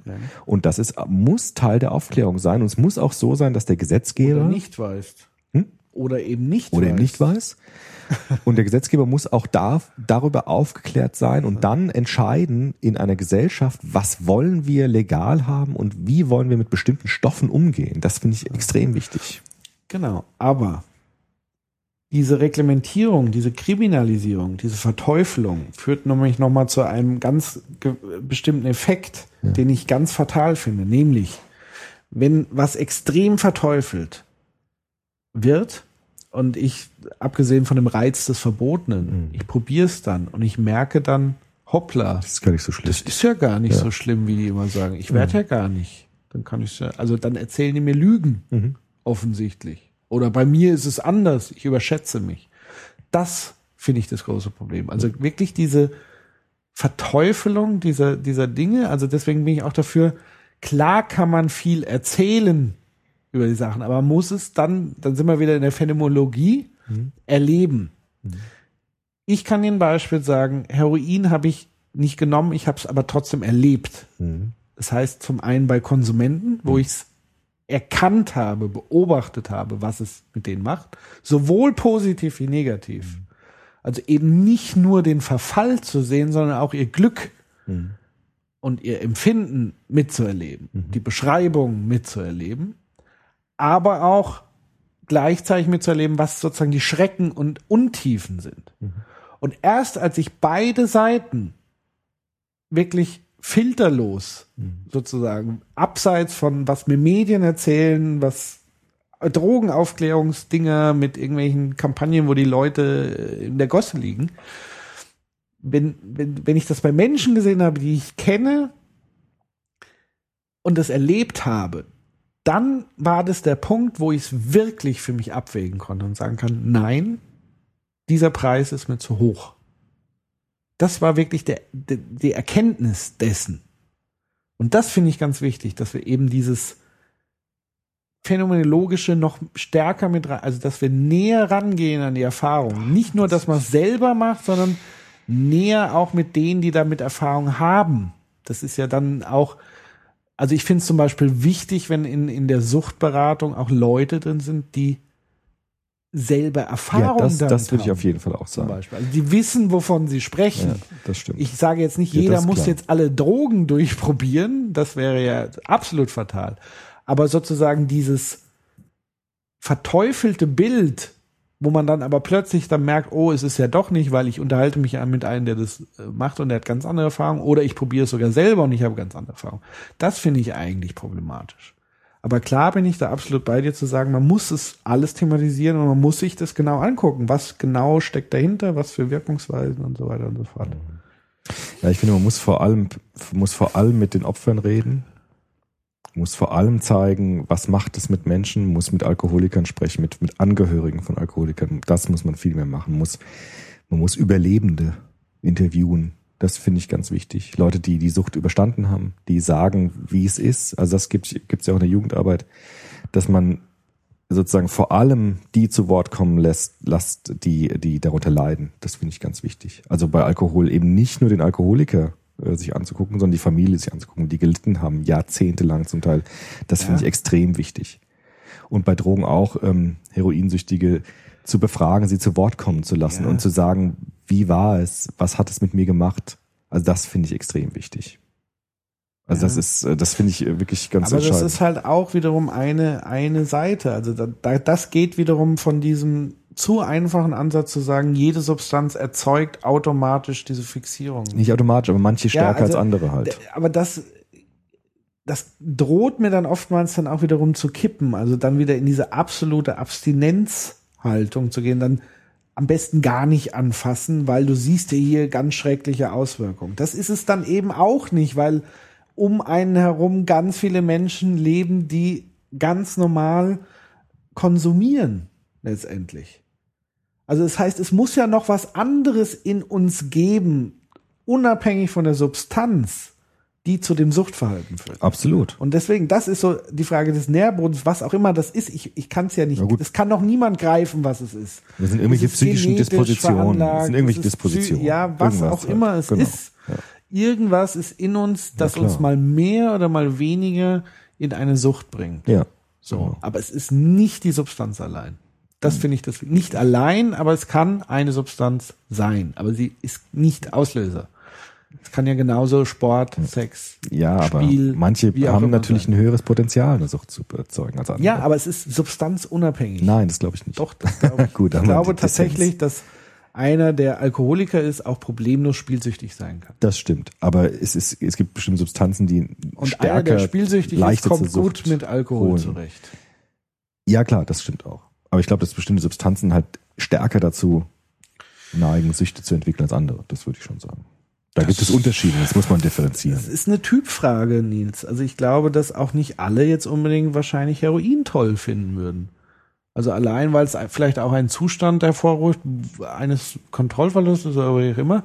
Es gibt sicherlich Menschen, die damit nichts anfangen können, genauso wie Menschen nichts mit Cannabis anfangen können, weil ihnen die Wirkung nicht gefällt oder mit anderen Drogen oder mit Alkohol. Es gibt auch Menschen, die mit Alkohol nichts anfangen, weil sie es vielleicht nicht vertragen und so weiter und sich sagen, und das muss man halt auch mal thematisieren. Also, dass es auch Substanzkontakt gibt, wo nicht automatisch ein gesteigerter Konsum erfolgt. Automatisch nicht, aber es gibt bestimmte Substanzen, wo man doch sehen kann statistisch, dass die Abhängigkeit und Sucht Da- viel stärker Also da ist. drehen wir uns jetzt einfach im Ja, Kreis. Ich sehe es einfach anders. Das kann man ja nochmal äh, Wissenschaft, also da, da sind jetzt sozusagen unsere Hörer wiederum gefragt. Also uns vielleicht da auch Links zu schicken, Meinungen, Studien und so weiter.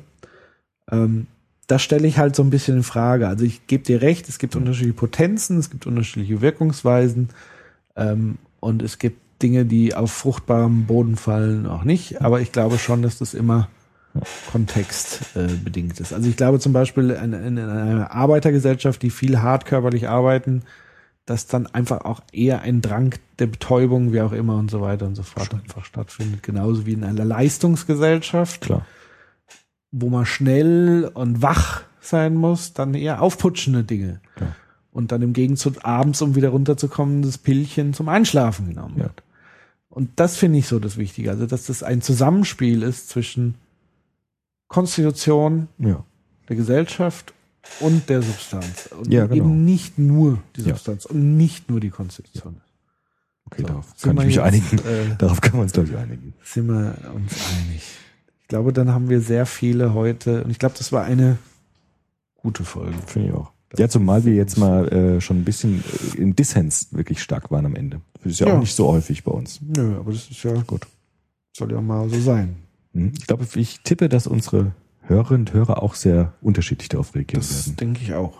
Weil es ist tatsächlich auch ein Thema, wo man schwer, also man, man neigt sehr schnell in Ideologien zu verfallen, von der einen wie auf die andere Seite. Also sowohl von der Verherrlichung ähm, ähm, oder indirekten Verherrlichung von, von Drogen, sowohl was sich dann auch nochmal innerhalb dessen aufspaltet. Also zu sagen, also witzigerweise finde ich ja dann, dass viele, die sozusagen diese Heroinverbote fordern, aber auch gerne immer im Bierzelt mal kräftig einen runterknüppeln. Genau, das gibt's oft, ja. Genau, also das finde ich ja so zum Teil absurd. Das ist Also absurd, gerade die. CSU zum Beispiel, die ja extreme Drogenprohibition in dem Bereich, die aber auf der anderen Seite. Das ist also das ist halt seltsam. einfach extrem bigott. Ja. Das kann man nicht anders Das formulieren. Glaube ich, kann man sagen. So, also und, und diese Extreme dann zum einen auch zwischen Verherrlichung, auch im Bereich Cannabis, Verharmlosung, ähm, finde ich auch problematisch. Genauso wie ich dieses absolute Abstinenz und ich verlange von allen anderen, dass sie Abs- Abstinenz sind, finde ich genauso problematisch. Also wie immer muss es so eine Es muss eine offene, Genau. aufgeklärte Auseinandersetzung stattfinden. Ein Diskurs, ein Nicht-Verfallen in Fundamentalismen, sondern ein Austausch, wie wir ihn vielleicht heute Abend mal wieder versucht haben und zum größten Teil auch irgendwie hinbekommen haben. so ist So. es. Ich hoffe, man nimmt uns jetzt nicht den Grimme-Preis wieder ab. Oh, um Gottes Willen. ich, hab- ich krieg noch einen. Genau. Nein, aber ähm, ja. Vielleicht auch nochmal als Ergänzung zum Anfang, weil wir jetzt Ja. so stark äh, gesprochen haben, wie, wie aufregend das vom Grimme-Preis war. Wir sind natürlich auch beide unglaublich dankbar und stolz Ja. und freuen uns total. Also ich muss äh, wirklich nur mal ergänzend sagen, ähm, weil diesen Preis möchte ich gerne auch teilen nochmal mit vielen Leuten. Also zum einen war es ja der erste Podcast, also dem würde ich auch ein Stück weit der, der deutschen Podcast-Szene. Es, äh, äh, gab ja schon so einige Stimmen, ja, da sind auch ganz viele schon viel länger aktiv, die machen da viel mehr. Natürlich ist das so. Klar. Tut uns ja auch leid, dass das so ist. Jetzt ist halt mal das Los auf uns gefallen, dass wir der Erste sind. Deswegen würde ich mir tatsächlich wünschen, dass es vielleicht auch in Zukunft eine eigene Kategorie für Podcast, also dass zumindest mindestens immer ein Audiopodcast unter den Nominierten, das fände ich wirklich sehr, sehr gut. Das habe ich ja irgendwie auch da bei dieser, auf dieser Bühne gesagt, dass ich also die deutsche Podcast-Szene allen wärmstens ans, ans Herz lege, weil da wirklich so viele tolle Mhm. Inhalte da sind. Also da lohnt es sich tatsächlich eine eigene Kategorie aufzumachen. Vielleicht gibt's ja die irgendwann auch ein- Empfehlung ans Institut, Genau. da eine eigene Kategorie vielleicht, vielleicht zu Ja. entwickeln. Vielleicht gibt's ja irgendwann Podcastpreise sogar. Also so kleine. Oder so. Aber ich finde schon, fände ich schon gut, wenn zumindest irgendwie bedacht wird, dass auch ein Podcast-Format mindestens immer unter, unter den Nominierten sind. Dann noch ein Ding, was ich unbedingt loswerden will. Wir sind ja auch hochgelobt worden für unsere Show Notes. Also Ja, quasi die. Stimmt. Mhm. Und da möchte ich natürlich den Dank an die fleißigen Hörerinnen und Hörer weitergeben, die unsere Show Notes mittlerweile schreiben. Ja. Also der Dank gebührt euch. Also ohne diese Zusatzinfos hätten wir diesen Preis scheinbar auch nicht gewonnen, Scheinbar weil das nicht, ja. ein wichtiges Kriterium war, dass wir in den auf der Webseite die vertiefenden Links und Beschreibungen weitergeben. Ja. Übrigens hat sich die Jury auch explizit in Zukunft gewünscht, auch so ein bisschen bemängelt, so, so quasi wie im TÜV, Mhm.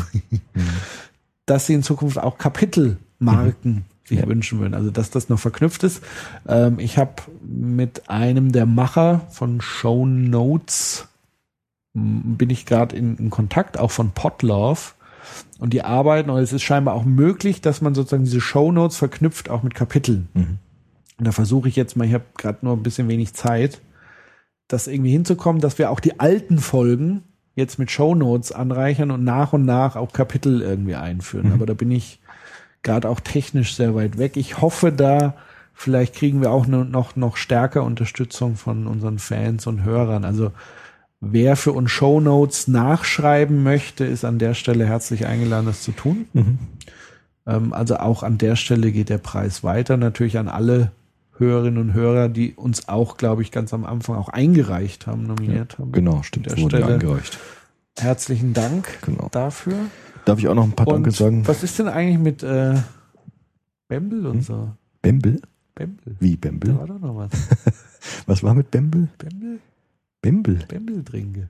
Bembel trinke wer jetzt wir oder was? Ich, hattest du dich irgendwann mal so ein Versprechen abgegeben? Was habe ich da gemacht, dass ich einen Bembel mitbringe oder was? Äh, Ein Ausgeben? Ein Ausgeben, ja gut, das ist ja eh. Ja, Ja. Bembel. Na gut, ich habe der Universität Mainz jetzt versprochen im Institut, dass ich ein Fass aufmache, wenn ich, wenn wir das Ding gewinnen. Das Ja. muss ich jetzt noch machen. Okay. Ja, und du hast ja mal im Soziopod gesagt, wir machen mal ein Hörertreffen, wo du. Äh, Genau, das können wir natürlich auch machen. Das wäre so ein Projekt, ob wir ein Hörertreffen mal machen wollen. Das fände ich natürlich echt schön. Dann würden wir ein Ja. Bembel, gut, Bembel heißt Frankfurt Appleboy Bembel. Das da sind können wir wir wieder machen. bei den Drogen. sind wir wieder bei den Drogen.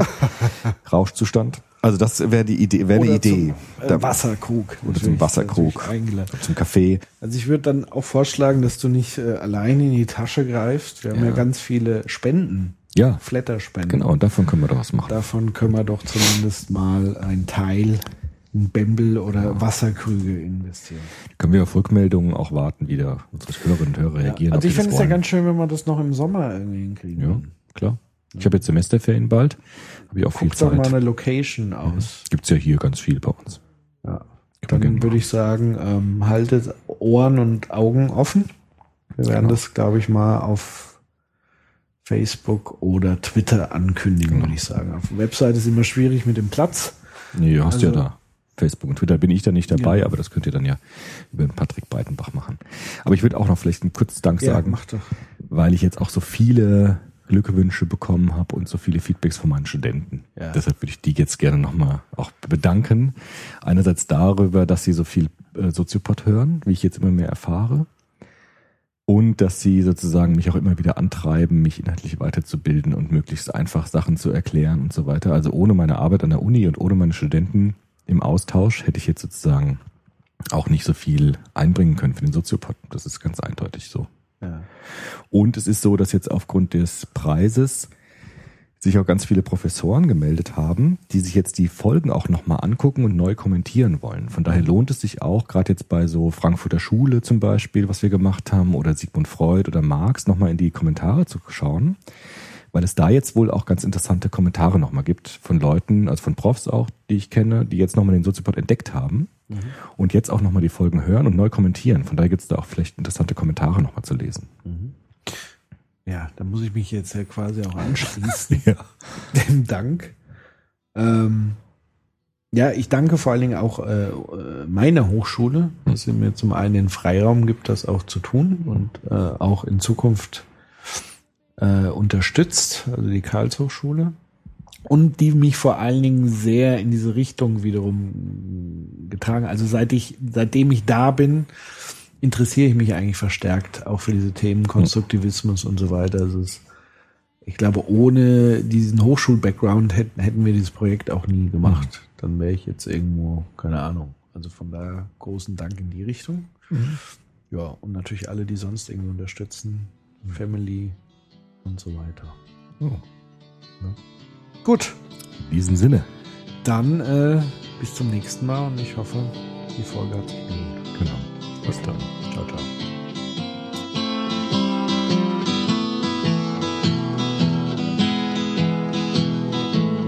I sing the song because I love the man.